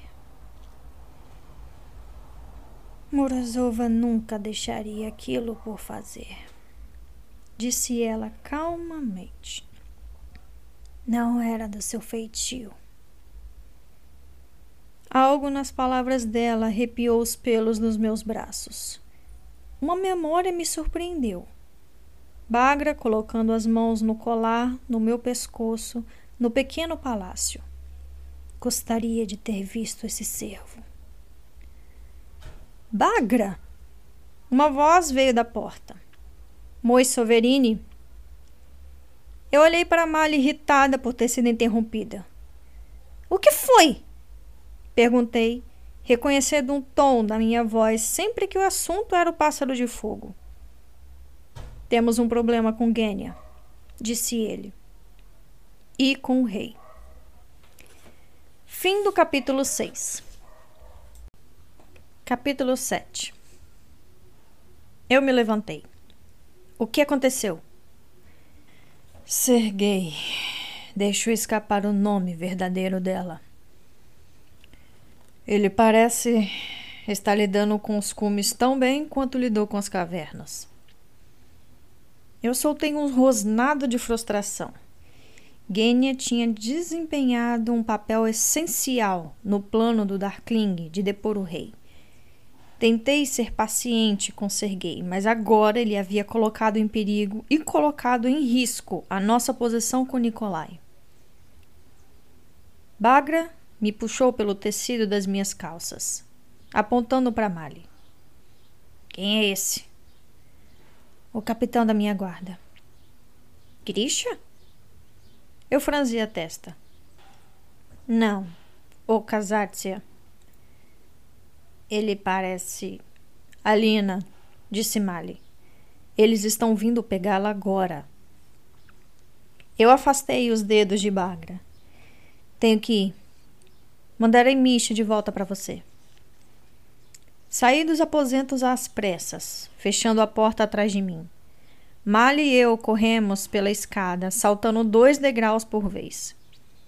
O sol já havia posto há horas e as lamparinas do zodíaco tinham sido acesas. Do lado de fora, vi as estrelas surgindo sobre o branco das nuvens. Um grupo de soldados com braçadeiras azuis tinha se reunido na área de treinamento e eles pareciam estar a dois segundos de sacar as armas contra Tolia e Tamar. Eu senti uma onda de orgulho de ver meus Eteralk alinhados atrás dos gêmeos, protegendo Genia e David. Sergei não estava em nenhum lugar que eu pudesse ver. Provavelmente uma coisa boa, já que eu não teria tempo de dar a ele uma surra como merecia. Ela tá aqui! gritou Nádia quando nos viu. Fui direto para Gênia. O rei está esperando, disse um dos guardas. Fiquei surpresa de ouvir Zoya rebater. Deixa eu esperar. Coloquei meu braço ao redor dos ombros de Gênia, afastando-a um pouco. Ela estava tremendo. Escuta aqui, disse eu, ajeitando seu cabelo para trás. Ninguém vai machucar você. Está entendendo? Ele é o rei, Alina. Percebi o terror em sua voz. Ele não é mais rei de nada. Lembrei a ela. Falava com uma confiança que não sentia. A situação podia terminar muito mal e bem rápido, mas não havia como contorná-la. Você precisa enfrentá-lo. Para ele me ver humilhada desse jeito? Eu fiz meu olhar encontrar o dela. Você não está humilhada. Você desafiou o Darkling para me dar a liberdade. Não deixarei que a sua seja lhe tomada. Marley se aproximou. Os guardas estão ficando impacientes. Eu não posso fazer isso, disse Gênia. Você pode. Gentilmente, Mali colocou a mão em seu ombro. Nós lhe daremos cobertura. Uma lágrima rolou por sua bochecha. Por quê? No pequeno palácio, eu entreguei a Lina. Queimei as cartas dela para você, deixei que acreditasse. Você ficou entre nós e o Darkling no barco de Stumhold. Disse Mali com a mesma voz firme que reconheci no desabamento. Eu não reservo minha amizade para pessoas perfeitas, e graças aos santos, nem a Lina. Consegue confiar em nós? Perguntei. Gene engoliu em seco e respirou fundo. Recuperou a postura que um dia lhe fora tão natural. Ela puxou o chale. Tudo bem. Nós voltamos ao grupo. David olhou para ela de modo interrogativo e ela segurou sua mão. Estamos prontos, falei aos soldados.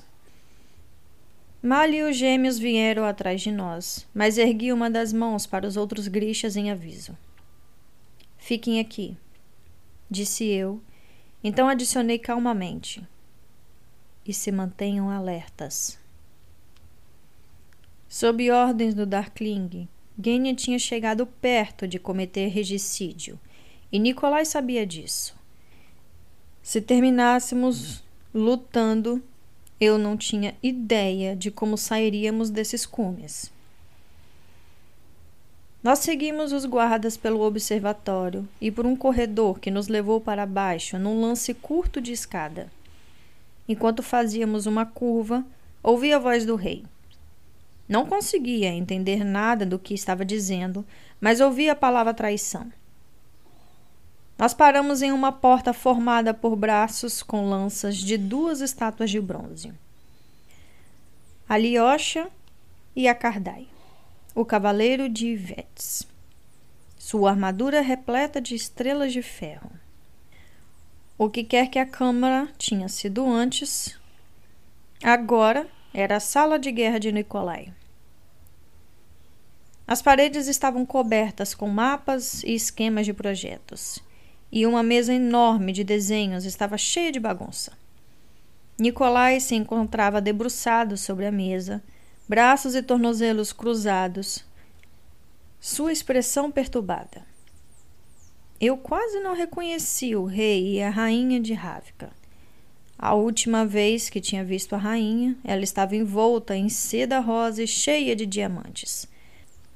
Agora, ela vestia um sarafã de lã sobre uma blusa simples camponesa.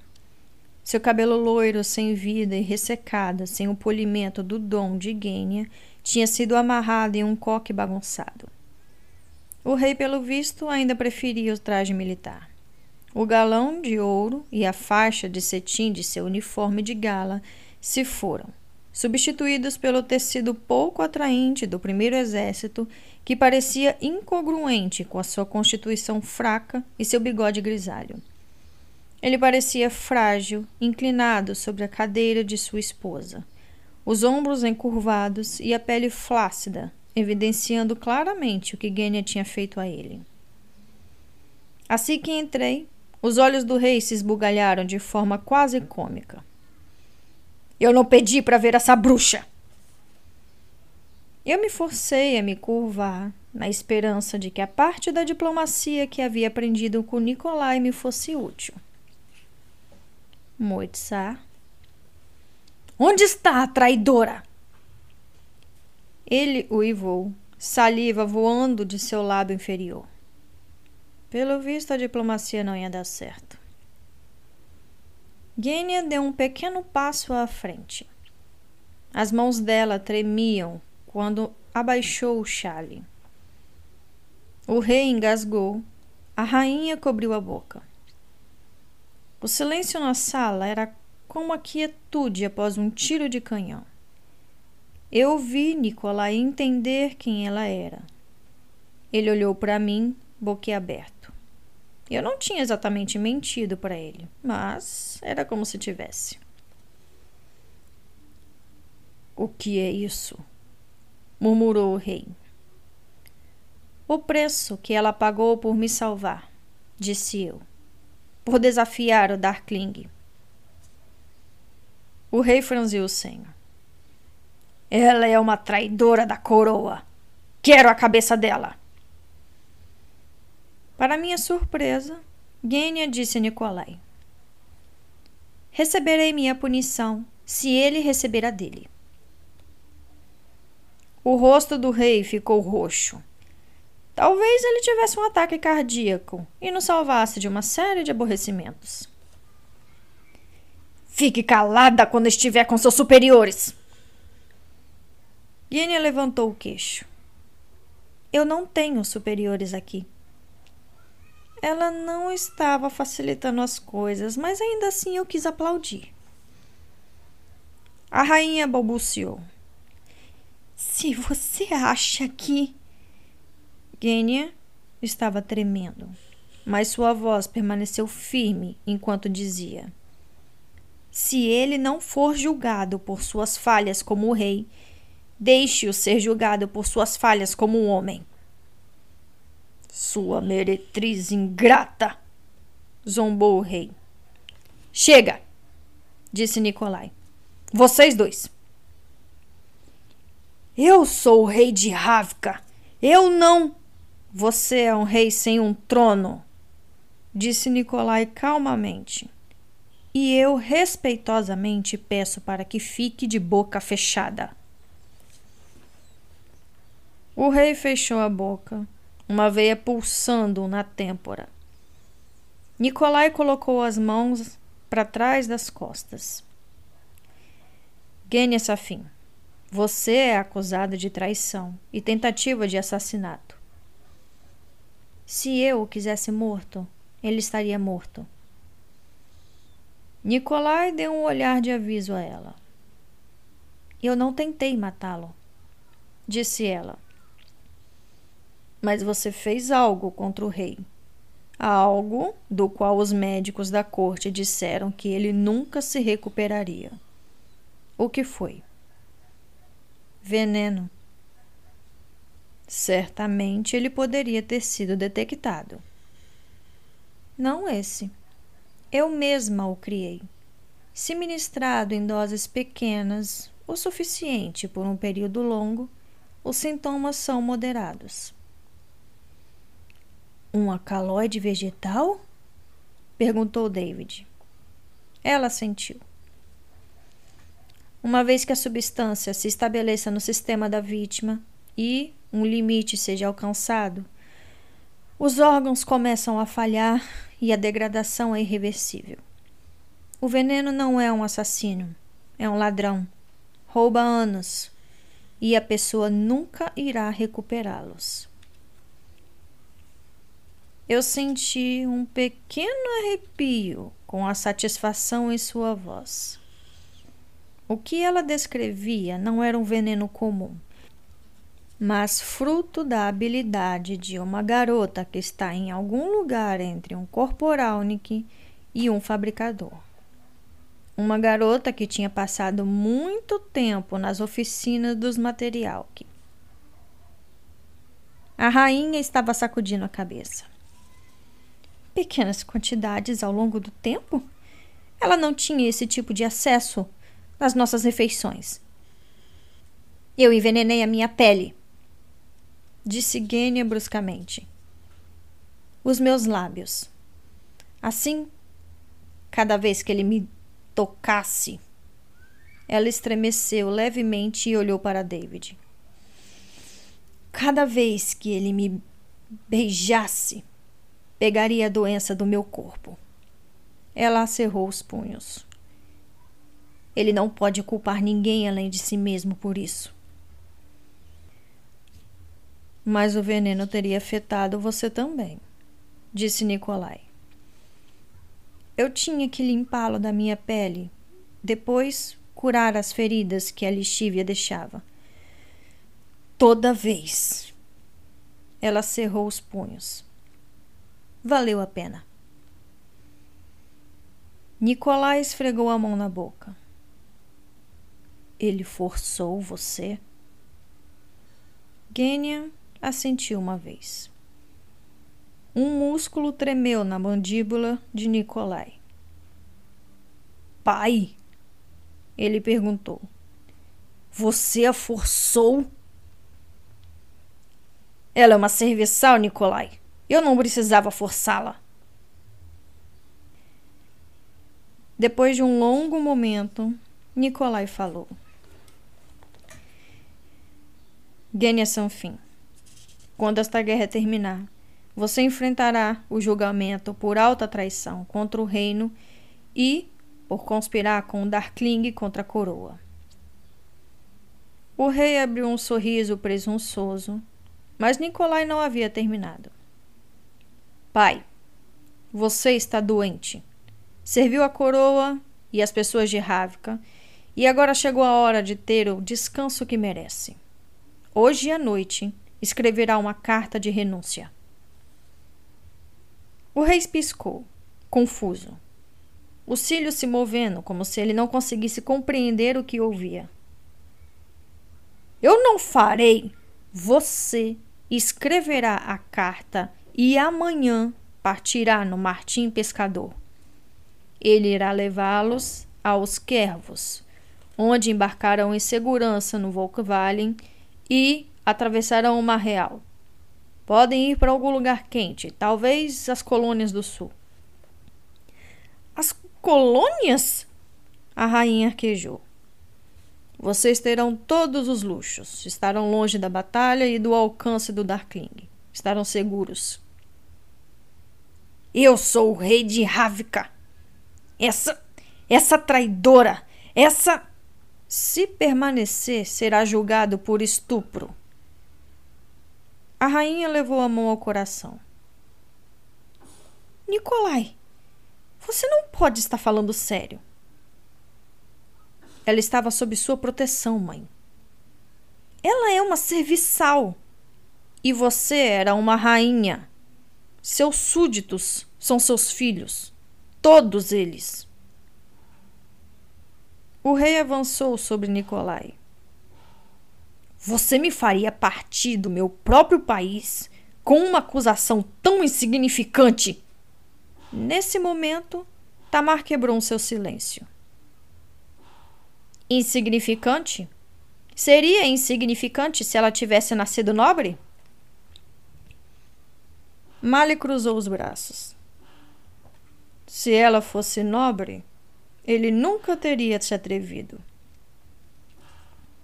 Essa é a melhor solução, disse Nicolai. Não é solução nenhuma! gritou o rei. É covardia! Não posso fingir que esse crime não aconteceu. Você não tem o direito, nem nenhuma autoridade. Quem pensa que é para julgar seu rei? Nicolai endireitou as costas. Essas são as leis de Ravka, não minhas. Não devem ser sujeitadas a patentes ou status. Ele moderou o tom de voz. Você sabe que é o melhor a se fazer. Sua saúde está definhando. Precisa descansar. E está fraco demais para liderar nossas tropas contra Darkling. É o que você pensa! rugiu o rei. Pai, Nicolai disse gentilmente, os homens não irão segui-lo. Os olhos do rei se estreitaram. Vasile era duas vezes mais homem do que você. Você é fraco e tolo, cheio de sentimentos comuns e sangue comum. Nicolai hesitou. Talvez, disse ele. Mas você escreverá essa carta e embarcará no Martim Pescador sem protestar. Deixará este lugar ou enfrentará o julgamento, e se for considerado culpado, então o verei ser enforcado. A rainha deixou escapar um pequeno soluço. É a minha palavra contra a dela, disse o rei, sacudindo o dedo na direção de Gênia. Eu sou um rei! Eu me coloquei entre eles. E eu sou uma santa Vamos descobrir quais palavras carregam mais peso? Cale a boca, sua bruxinha grotesca! Eu devia ter matado você quando tive a chance. Chega disso, disse Nicolai, sua paciência se esgotando. Ele apontou para os guardas na porta. Escoltem meu pai e minha mãe aos seus aposentos. Fiquem de guarda e garantam que eles não falem com ninguém. Terei sua renúncia pela manhã, pai, ou será acorrentado. O rei olhou de Nicolai para os guardas que agora o cercavam. A rainha agarrou o braço dele, seus olhos azuis em pânico. Você nem é grunhiu o rei. Nicolai apenas fez uma reverência. Acho que posso viver com isso. Ele deu sinal aos guardas, que seguraram seu pai, mas o rei se libertou de suas mãos.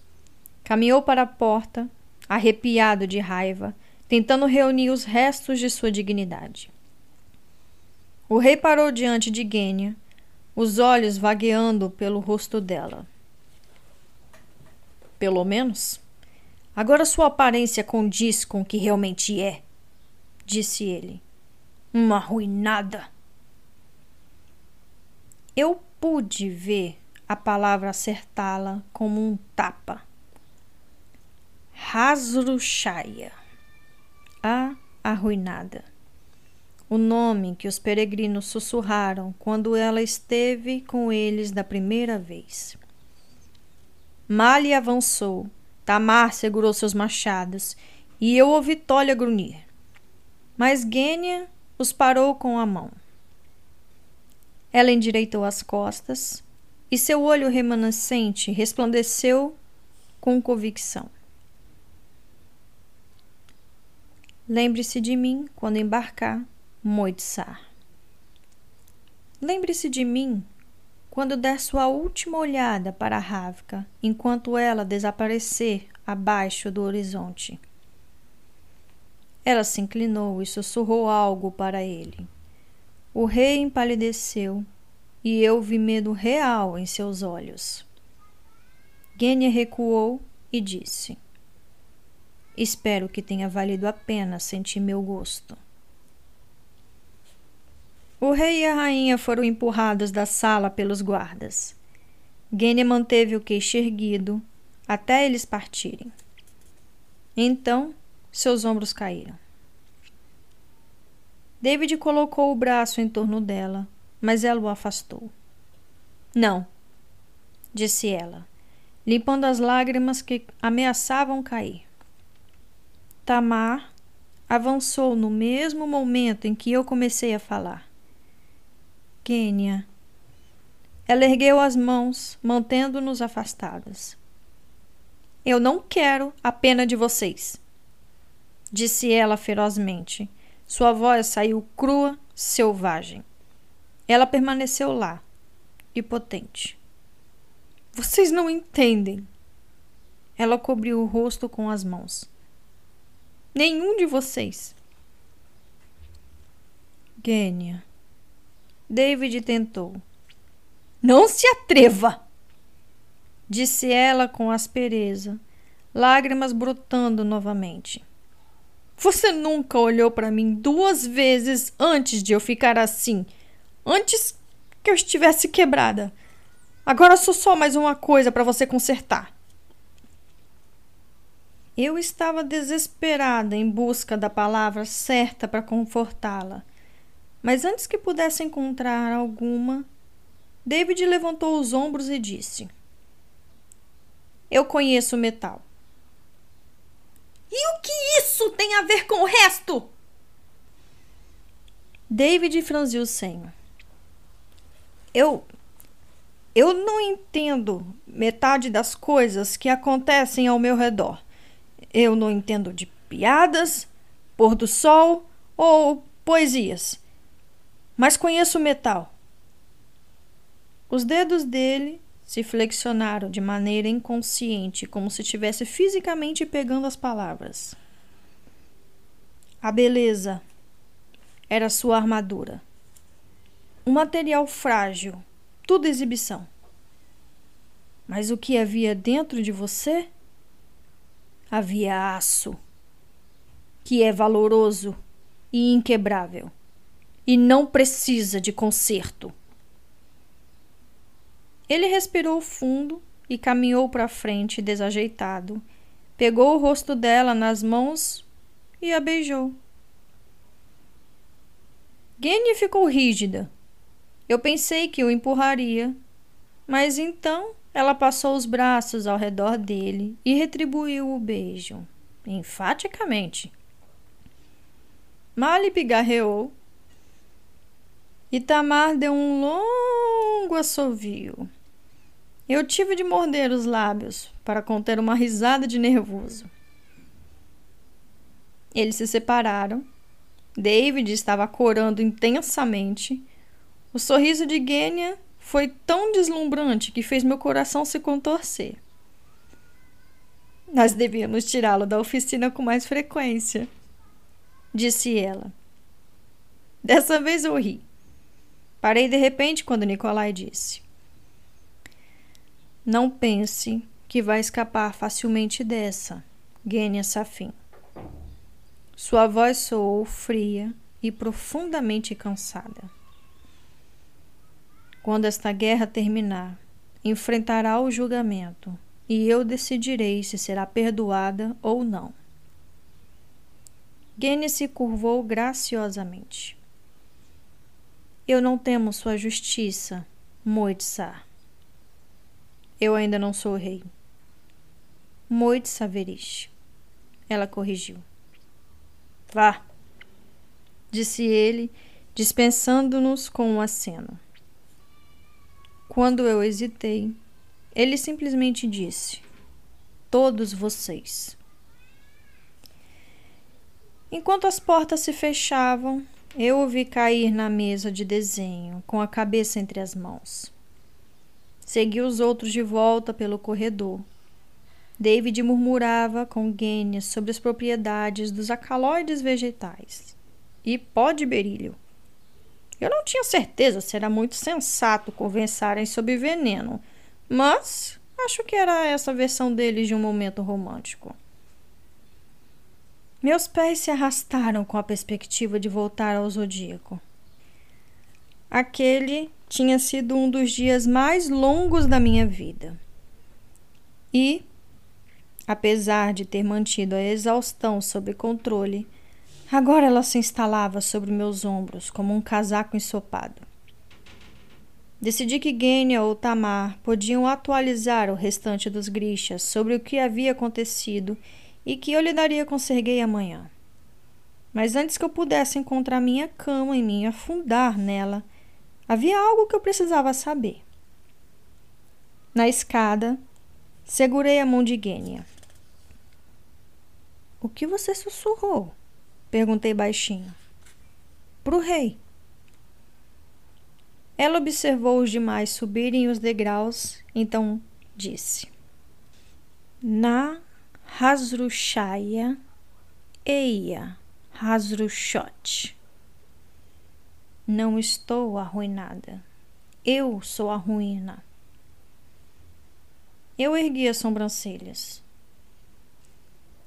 Lembre-me de continuar amiga do seu lado bom. Querida, disse ela, virando uma bochecha com as cicatrizes para mim, depois a outra. Eu não tenho mais um lado bom. Seu tom foi alegre, mas também houve tristeza. Ela piscou para mim com seu olho remanescente e desapareceu pela escada.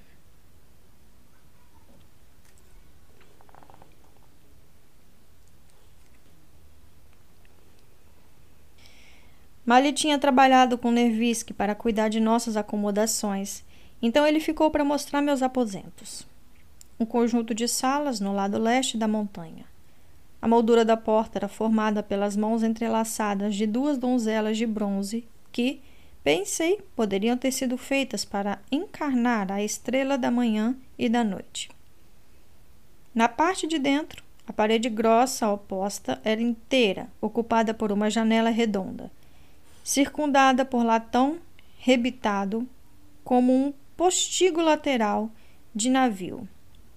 As lanternas estavam acesas e, apesar de a vista ser provavelmente espetacular durante o dia, nesse momento não havia nada para ver além da escuridão e do reflexo do meu próprio rosto cansado. Os gêmeos e eu ficaremos na porta do lado, disse Mali e um de nós ficará de guarda enquanto você dorme. Um jarro de água quente me esperava perto da pia. E lavei o rosto enquanto Mali me informava sobre as acomodações que havia garantido para o resto dos grixas.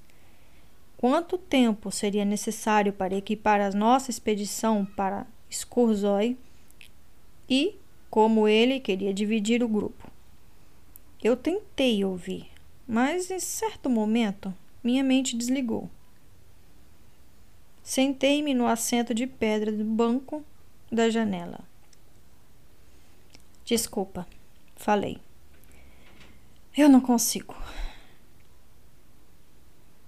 Ele ficou lá em pé e quase pude vê-lo lutando para decidir se iria se sentar ao meu lado ou não. No fim, ficou onde estava. Você salvou minha vida hoje, disse ele. Dei de ombros. E você salvou a minha. É meio que fazemos.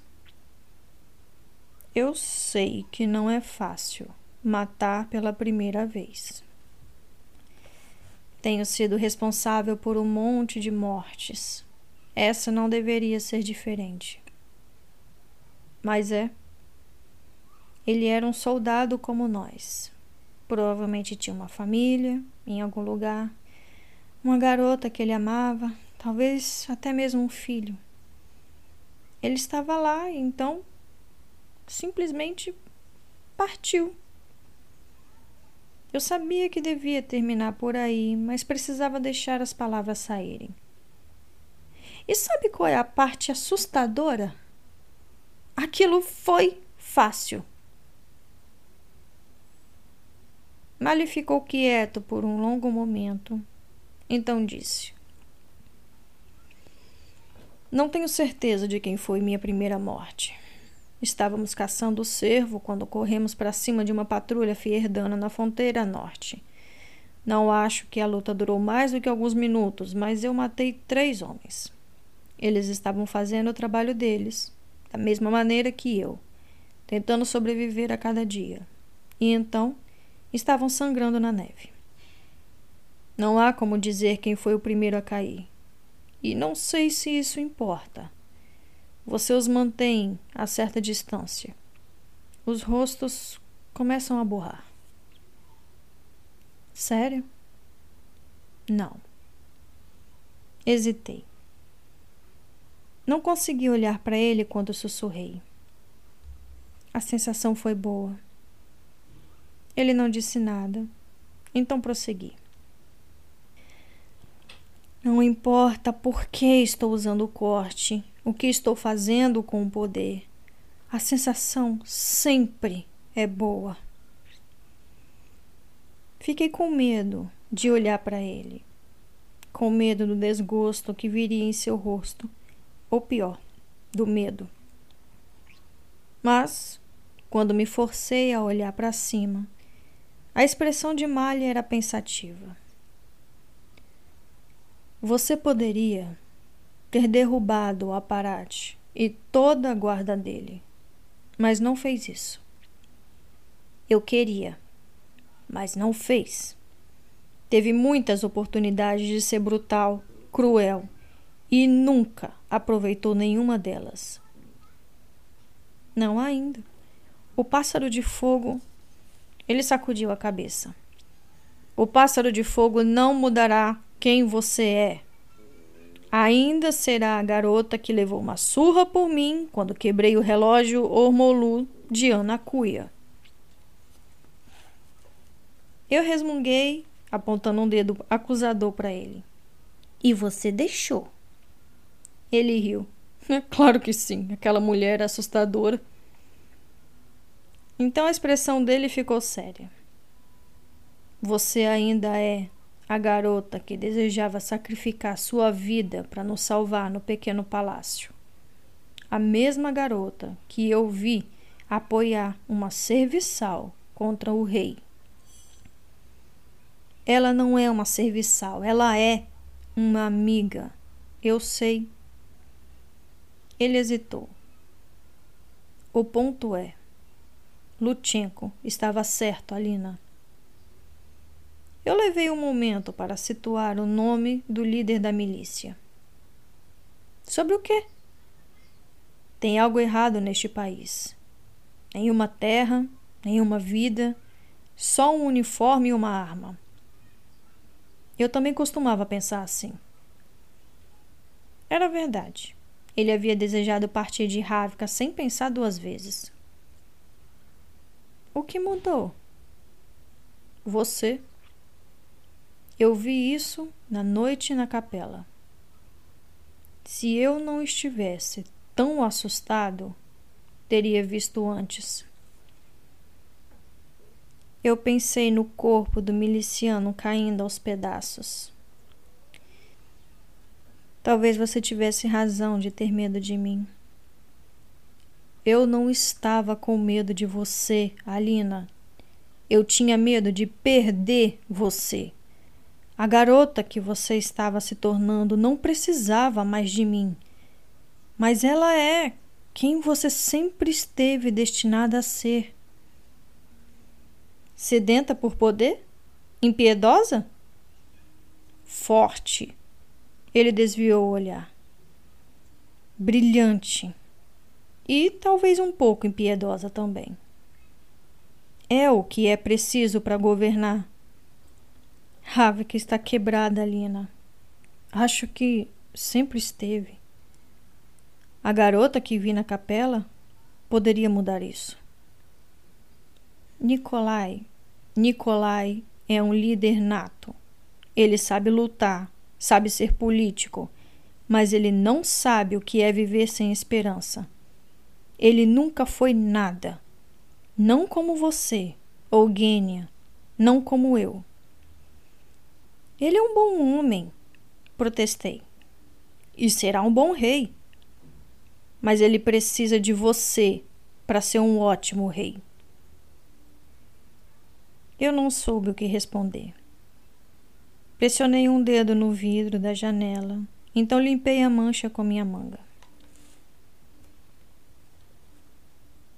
Vou perguntar a ele se posso trazer os alunos de Keramzin para cá. Os órfãos também. Leve-o com você quando for, disse Mali. Nicolai deveria ver de onde você veio. Ele riu. Você pode apresentá-la a Ana Cuia. Já soltei bagre em cima de Nicolai. Ele vai achar que eu tenho um estoque de velhas cruéis. Fiz outra marca de digital no vidro. Sem olhar para ele, falei: Marley, me conta sobre a tatuagem. Ele ficou em silêncio por um momento. Finalmente passou a mão na nuca e disse: É um juramento em ravicano antigo. Mas por que fazer essa marca? Dessa vez ele não corou nem se virou. É uma promessa para ser melhor do que eu era, disse. É um voto de que, se não posso ser nada além disso para você, pelo menos posso ser uma arma em suas mãos. Ele deu de ombros. E acho que é um lembrete de que querer e merecer não são a mesma coisa. O que você realmente quer, Mali? O quarto pareceu bastante silencioso. Não me pergunte isso. Por que não? Porque não é possível. Quero ouvir mesmo assim. Ele soprou uma longa respiração. Diga boa noite. Diga-me para ir embora, Alina. Não. Você precisa de um exército. Precisa de uma coroa. Preciso mesmo. Ele riu. Sei que devia falar algo nobre, que quero uma Ravka unida e livre da dobra, que quero o Darkling a sete palmos do chão, onde ele nunca poderá machucar você ou qualquer outra pessoa de novo. Ele deu um aceno triste de cabeça. Mas acho que sou o mesmo egoísta que sempre fui. Apesar de toda a minha conversa de promessas e honras, o que eu realmente queria era colocá-la contra a parede e beijá-la até esquecer que chegou a conhecer o nome de outro homem. Então, diga-me para ir embora, Alina, porque não posso lhe dar um título ou um exército ou qualquer uma dessas coisas para você. E você precisa. Ele estava certo. Eu sabia disso. Qualquer coisa frágil e amorosa que tinha existido entre nós pertencia a duas outras pessoas.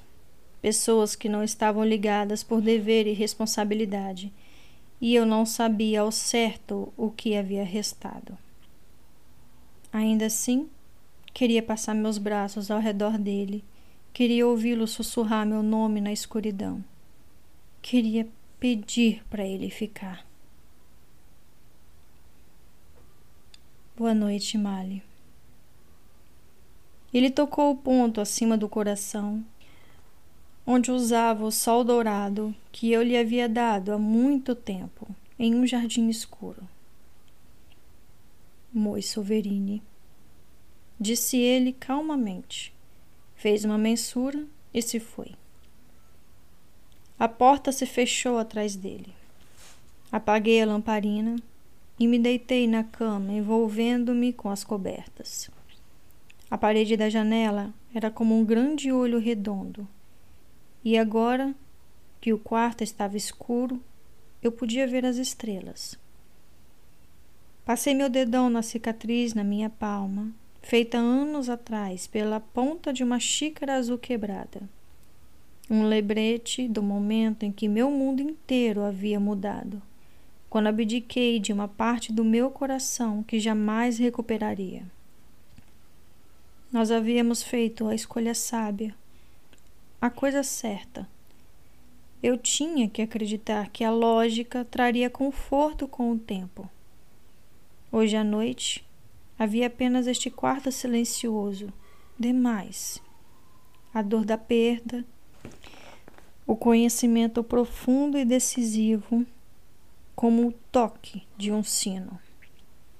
Algo bom se foi. Na manhã seguinte, acordei com Tolia na minha cabeceira. Encontrei Sergei, disse ele. Ele estava desaparecido? Durante toda a última noite. Eu me vesti com roupas limpas deixadas para mim: túnica, calças, novas botas e um kefta de lã grossa no azul dos conjuradores, com vermelho raposa nas bordas as mangas bordadas com ouro. Nicolai sempre vinha preparado. Deixei Tolia me levar pela escada até o nível da caldeira e para um dos cômodos escuro na água. No mesmo instante me arrependi da minha escolha de roupa. O lugar estava miseravelmente quente. Evoquei um brilho de luz do lado escuro de dentro. Serguei estava sentado, apoiado na parede, próxima de um dos grandes tanques metálicos, os joelhos pressionados contra o peito. Serguei. Ele cerrou os olhos e virou a cabeça para o outro lado. Tolia e eu nos entreolhamos. Eu bati em seu braço enorme. Vai tomar seu café. Falei, meu próprio estômago roncando. Quando Tolia saiu, Diminuí a luz e fui me sentar ao lado de Serguei. O que está fazendo aqui embaixo? É muito grande lá em cima, ele murmurou. Muito alto. A situação era mais complexa do que parecia. Havia algum motivo para ele deixar escapar o nome de Gênia e eu não podia mais ignorar isso. Nós nunca tivermos uma chance de conversar sobre o desastre no pequeno palácio. Ou talvez tenha existido a oportunidade e eu evitara. Queria me desculpar pela morte de Marie, por colocá-la em perigo, por não estar lá para salvá-la. Mas quais palavras escolher para esse tipo de falha? Que palavras poderiam preencher o vazio deixado por uma garota vivaz de cabelo castanho e risada melódica? Também sinto falta de Marie, disse eu finalmente. E dos outros? Ele afundou o rosto nos braços. Nunca tive medo antes. Não de verdade. Agora fico apavorado o tempo inteiro. Não consigo parar. Eu coloquei meu braço ao redor dele. Estamos todos assustados. Não há nada do que se envergonhar. Eu só quero me sentir seguro de novo. Os ombros dele tremiam. Desejei ter o dom de Nikolai de encontrar as palavras certas. Serguei, disse eu, sem saber se tornaria as coisas melhor ou piores. Nikolai tem acampamentos em terra firme alguns em Tisbeia e um pouco mais ao sul, a postos avançados para o contrabando, longe da maior parte da batalha. Se ele concordar com a ideia, preferiria ser enviado para lá. Você poderia trabalhar como curandeiro, ou talvez apenas descansar por um tempo. Ele nem hesitou. Sim, disse ofegante. Eu me senti culpada pela sensação de alívio que me atravessou. Sergei tinha nos atrasado durante a luta contra a milícia. Ele era instável. Eu podia me desculpar, dizer palavras inúteis, mas não sabia como ajudá-lo. E isso não mudava o fato de que estávamos em guerra. Sergei tinha se tornado um peso. Cuidarei dos preparativos. Se precisar de alguma coisa, eu parei sem saber como terminar. Meio sem jeito, dei um tapinha em seu ombro, me levantei e me virei para ir embora. Alina. Parei na porta. Eu mal conseguia ver sua silhueta no escuro, a luz do corredor brilhando em suas bochechas úmidas. Me desculpe por Gênia, por tudo. Eu me lembrei do modo como Mari e Sergei costumavam implicar um com o outro, Pensei neles sentados de braço dado, rindo enquanto compartilhavam uma xícara de chá. Eu também.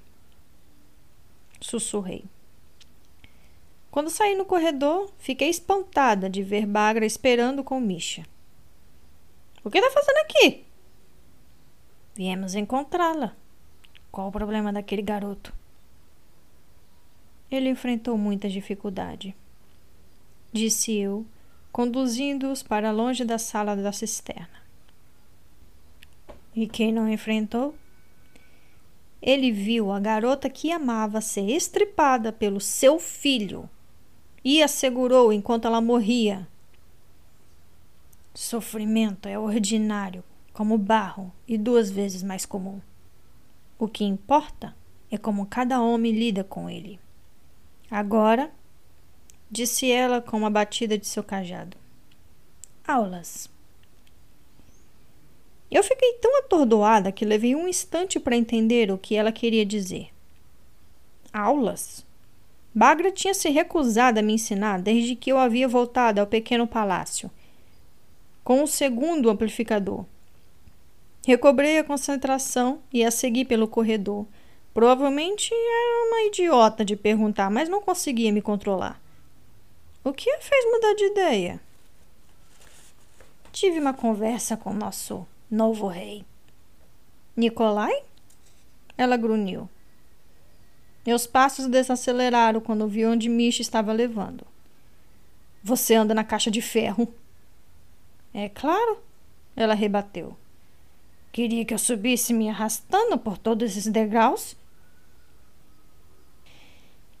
Eu olhei para Misha, que olhava placidamente para mim a mão descansando sobre a espada de treino de madeira em seu quadril. Entrei bem devagar naquela engenhoca horrível. Misha desceu a grade e suspendeu a alavanca. Eu fechei os olhos enquanto subíamos rapidamente. Então, sacudi com a parada. O, o que Nicolai disse? Perguntei trêmula enquanto entrávamos no zodíaco. Bagra sacudiu a mão. Eu avisei de que, quando tivesse o poder dos amplificadores, você talvez ficasse tão perigosa quanto meu filho. Obrigada, falei amargamente. Ela estava certa, e eu sabia disso, mas não significava que eu queria Nicolai preocupado com o assunto. Eu fiz jurar que, se isso acontecesse, ele daria um tiro em você.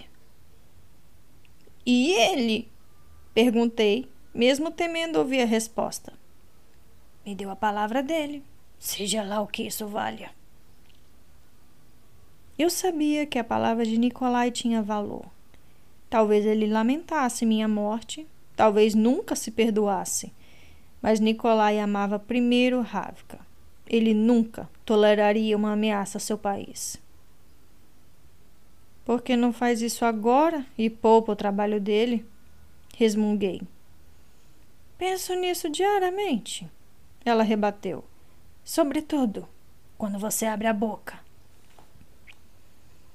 Bagra murmurou instruções a Misha e ele nos levou ao terraço ao sul. A porta estava escondida na bainha das saias de bronze da donzela despojada e havia casacos e chapéus pendurados em ganchos ao longo de sua bota. Bagra já estava tão agasalhada que eu mal conseguia ver seu rosto. Mas peguei um chapéu de pele para mim e abotoei Misha em um casaco de lã grosso antes nos expormos ao frio cortante. O longo terraço terminava em um bico, quase como a proa de um navio e o banco de nuvens repousava como um mar congelado diante de nós.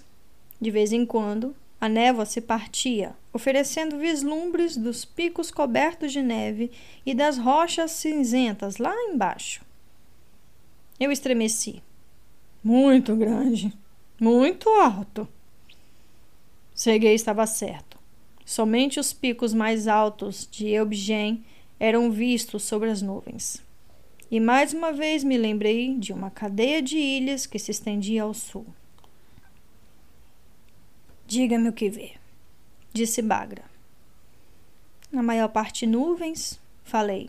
Céu, alguns picos montanhosos. Qual a distância até o pico mais próximo? Eu tentei medir. Pelo menos dois quilômetros, talvez três. Ótimo, disse ela. Arranque a ponta dele. O quê? Você já usou o corte antes. É uma montanha! Uma montanha realmente grande! E você é a primeira grixa a usar dois amplificadores. Faça. Está a quilômetros de distância. Está com esperança de que eu envelheça e morra enquanto reclama? E se alguém vier? A cordilheira é desabitada tão ao norte. Pare de dar desculpas. Dei um soluço de frustração. Eu usava os amplificadores há meses, tinha uma boa noção dos limites do meu poder. Levantei as mãos enluvadas e a luz veio até mim em um fluxo bem-vindo, brilhando sobre o banco de nuvens. Concentrei-me, estreitando para formar uma lâmina. Então, sentindo-me uma idiota, ataquei na direção do pico mais próximo. Nem cheguei perto. A luz queimou através das nuvens, pelo menos alguns metros antes da montanha, mal revelando os picos abaixo e deixando destroços de névoa em seu rastro.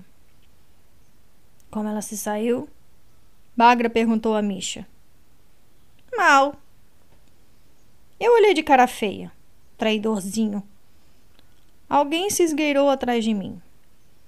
Eu me virei nós tínhamos atraído um monte de soldados e grixas. Foi fácil perceber o penacho vermelho do cabelo de Rachal.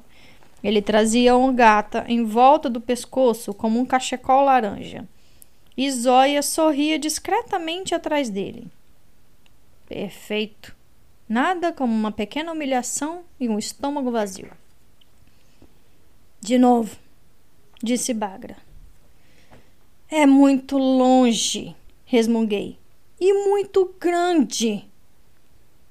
Não podíamos ter começado com algo menor? Por exemplo, uma casa? Não é muito longe. Ela zombou. Você está tão lá quanto aqui.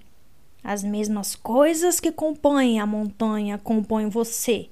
Ela não tem pulmões, então deixe-a respirar contigo. Ela não tem pulsação, então dê a ela seu batimento cardíaco.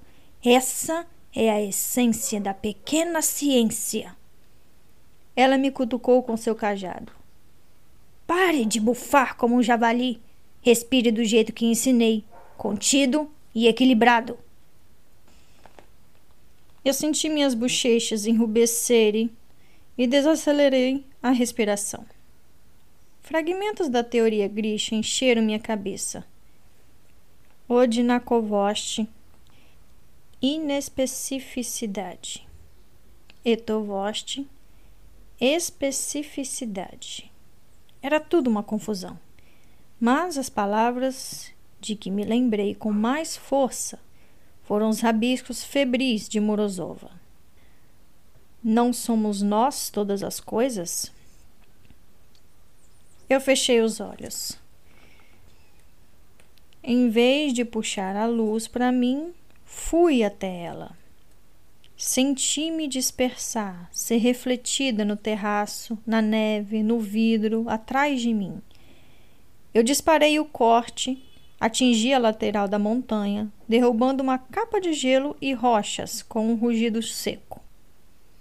Ao fundo, a multidão comemorou. Hum, resmungou Bagra. Eles aplaudiriam até um macaco dançarino. Tudo depende do macaco, disse Nicolai da borda do terraço. E da dança. Que ótimo. Mais companhia. Melhorou? Bagra perguntou a Misha. Um pouco, disse ele de má vontade. Foi muito melhor, protestei. Eu acertei, não foi? Eu não pedi que você acertasse a montanha, disse Bagra. Pedi para arrancar fora o cume. De novo. Aposto dez moedas que ela não consegue, disse um dos grixas fugitivos de Nicolai. Vinte que ela consegue, gritou Adric com lealdade. Eu poderia tê-lo abraçado, mesmo sabendo que ele não tinha aquele dinheiro. Aposto trinta que ela consegue acertar a montanha de trás. Eu me virei. Malha estava apoiada no arco da passagem, os braços cruzados. Aquele pico deve ficar a uns oito quilômetros de distância, protestei. Está mais para nove e meio, ele disse em um tom leve, com um olhar desafiador. Foi como se estivéssemos de volta a Querâmese e ele me incitasse a roubar uma sacola de amêndoas doce ou me atraísse para andar na lagoa de Trívica antes que o gelo derretesse. Eu não posso, eu diria. É claro que pode, ele responderia, deslizando para longe de mim em um patins emprestado, os dedos do pé cheios de papel, nunca se virando de costas, certificando-se de que eu o seguiria. Enquanto a multidão gritava e fazia apostas, Bagra falou comigo, sua voz baixa. Dizemos que os similares se atrai, garota. Mas se a ciência for pequena o suficiente, então somos similares a todas as coisas. A luz vive no entremeio. Ela está lá, no topo da montanha, no solo, na rocha e na neve. O corte já está feito. Eu olhei para ela. A mulher tinha praticamente citado os diários de Morozova daquela vez. Havia dito que o Darkling ficara obcecado com eles. Será que ela estava me dizendo algo mais agora? Arregacei minhas mangas e ergui as mãos. A multidão ficou em silêncio. Eu me concentrei no cume ao longe, tão distante que não podia distinguir seus detalhes. Chamei a luz para mim, então a liberei, deixando-me ir com ela. Estava nas nuvens, acima delas, e, por um breve momento, estive na escuridão da montanha, sentindo-me comprimida e sem ar. Eu era o entremeio, o lugar onde a luz vivia, mesmo que não pudesse ser vista. Quando desci o braço, o arco que fiz era infinito, uma espada brilhante que existia em um momento e em cada instante seguinte. O estalo ecoou como um trovão distante. O céu pareceu vibrar. Silenciosamente e vagarosamente, o topo da montanha mais distante começou a se mover. Não se inclinou, apenas deslizou de maneira inexorável para o lado. Neve e rocha cascateando de sua lateral, deixando uma linha diagonal perfeita onde havia existido um pico. Uma elevação de rocha cinza exposta projetando-se bem acima do banco das nuvens. Atrás de mim, ouvi gritos e comemorações.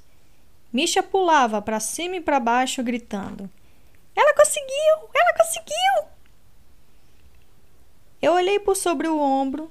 Mali me cumprimentou discretamente. Então começou a conduzir todo mundo de volta ao zodíaco. Eu ouvi apontar para um dos grixas fugitivos e falar: Pode pagar.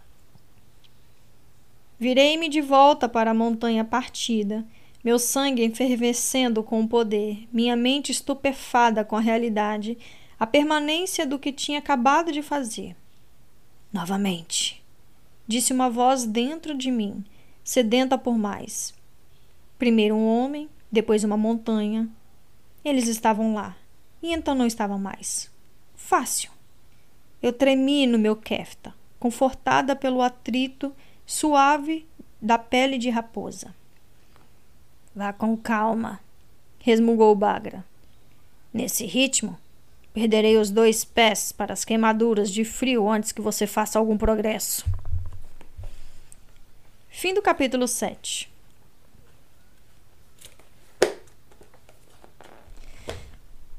Gente, eu tô gravando duas horas da tarde, um calor. Que, pelo amor de Deus, eu tô suada dentro do meu quarto. Muito bem. Ai, vamos às considerações finais. Toda vez que eu leio Grisha Verso, eu fico exausta, porque é uma leitura muito grande. Os capítulos são muito espaçados. Cada capítulo tem uma hora de, de duração. Meu Deus do céu, é muito grande. Não dá para mim fazer uma pausa igual como se fosse Rangers, que para mim chegar a uma hora eu preciso de três capítulos. Misericórdia. Mas então vamos lá as considerações, né? O que aconteceu aqui foi que Nicolai surgiu do nada, salvando todo mundo, como sempre, né? Mais uma vez, salvando todo mundo. Descobrimos que ele tá vivo finalmente e que tinha um belo de um esconderijo, hein? Puta merda. Tinha um esconderijo muito bom, fora de Ravka. É, eu acho que tem o um, um mapa de Ravka no Instagram, tá, gente? Se vocês quiserem, é só ir lá na, no, no, no feed buscar que vocês vão encontrar. E nas colinas. Então, eles estão acima das nuvens. E acredito que seja por isso que o Darkling não achou Nikolai, né? Uh, nós tivemos aí um confronto com o rei. Ah, além das, das coisas, né, que aconteceram ali, ali né, matou pela primeira vez, né, salvou a vida de Mali, é, teve, não teve muita coisa no, no, primeiro capítulo, só esse salvamento e chegar até o Zodíaco ali que, que aconteceu e teve aquele papo ali com o Bagra também, contando algumas coisas e ouvindo algumas coisas também. Aí teve o, o enfrentamento de, de Gênia e do rei, né? Que eu, assim, achei uh, a solução meio fraca. Acredito que o rei merecia mais. Mas também ele merece, ele meio que tá recebendo o castigo que conforme nós podemos entender ali do veneno de Gênia, né? O veneno tirou anos da vida dele, então ele morreria brevemente. Depois de tudo que ele fez com Gênia, eu acho muito bem merecido. Eu sou muito a favor. Não vou nem entrar nesse assunto, não. É, enfim. Então eu acho que foi muito bem merecido o fato dele estar morrendo, né? E agora nós oficialmente, acho que a partir do próximo do próximo capítulo, mas já é meio que oficial, Nicolai é rei de Ravka, um rei sem trono ainda, mas que vai lutar por ele, né? Tivemos aí também uma conversa interessante entre Mali e Alina. E nesse momento eu estou mais com raiva de Alina do que de Mali porque era meio que óbvio qual foi a decisão de Mali desde a catedral, né? E parece que ela tá ali esmurrando o coração do menino, é, esfregando na cara dele, fazendo ele falar os sentimentos dele. Pra quê, né, gente? Enfim, eu acho meio é, covarde da parte dela fazer isso. Mas eu acho que não foi essa a intenção da autora. Eu acho que a intenção da autora foi fazer com que a gente entendesse é, os motivos de Mali ter, entre aspas, desistido de Alina, né? De uma forma romântica, vamos dizer assim. É, logicamente, a forma que teria dela vencer essa guerra e ficar salva do Darkling, que é o principal objetivo dele, seria ela tendo uma coroa na cabeça e um exército. E a única pessoa que pode oferecer isso para ela é Nikolai. Ele não tem como oferecer uma forma de proteção tão grande contra Darkling quanto ela. Então ficou óbvio que ele é, deu o amor em troca da proteção que ela precisa e né, do exército que ela necessita também. E o fato dele ter se tornado uma espada foi por causa do livro 2, né? Hoje ele viu que ele era impotente de várias formas para manter ela em segurança. Então, se ele não pode protegê-la, ele prefere ser utilizado por ela como uma arma. E ele mostrou bastante capaz nesse sentido, né? Nós vimos aí logo depois dele ali naquele momento em que eles estavam fugindo de Lutchenko, quando ele saltou da da, da plataforma para eliminar qualquer um que pudesse entregar a, a posição de Alina.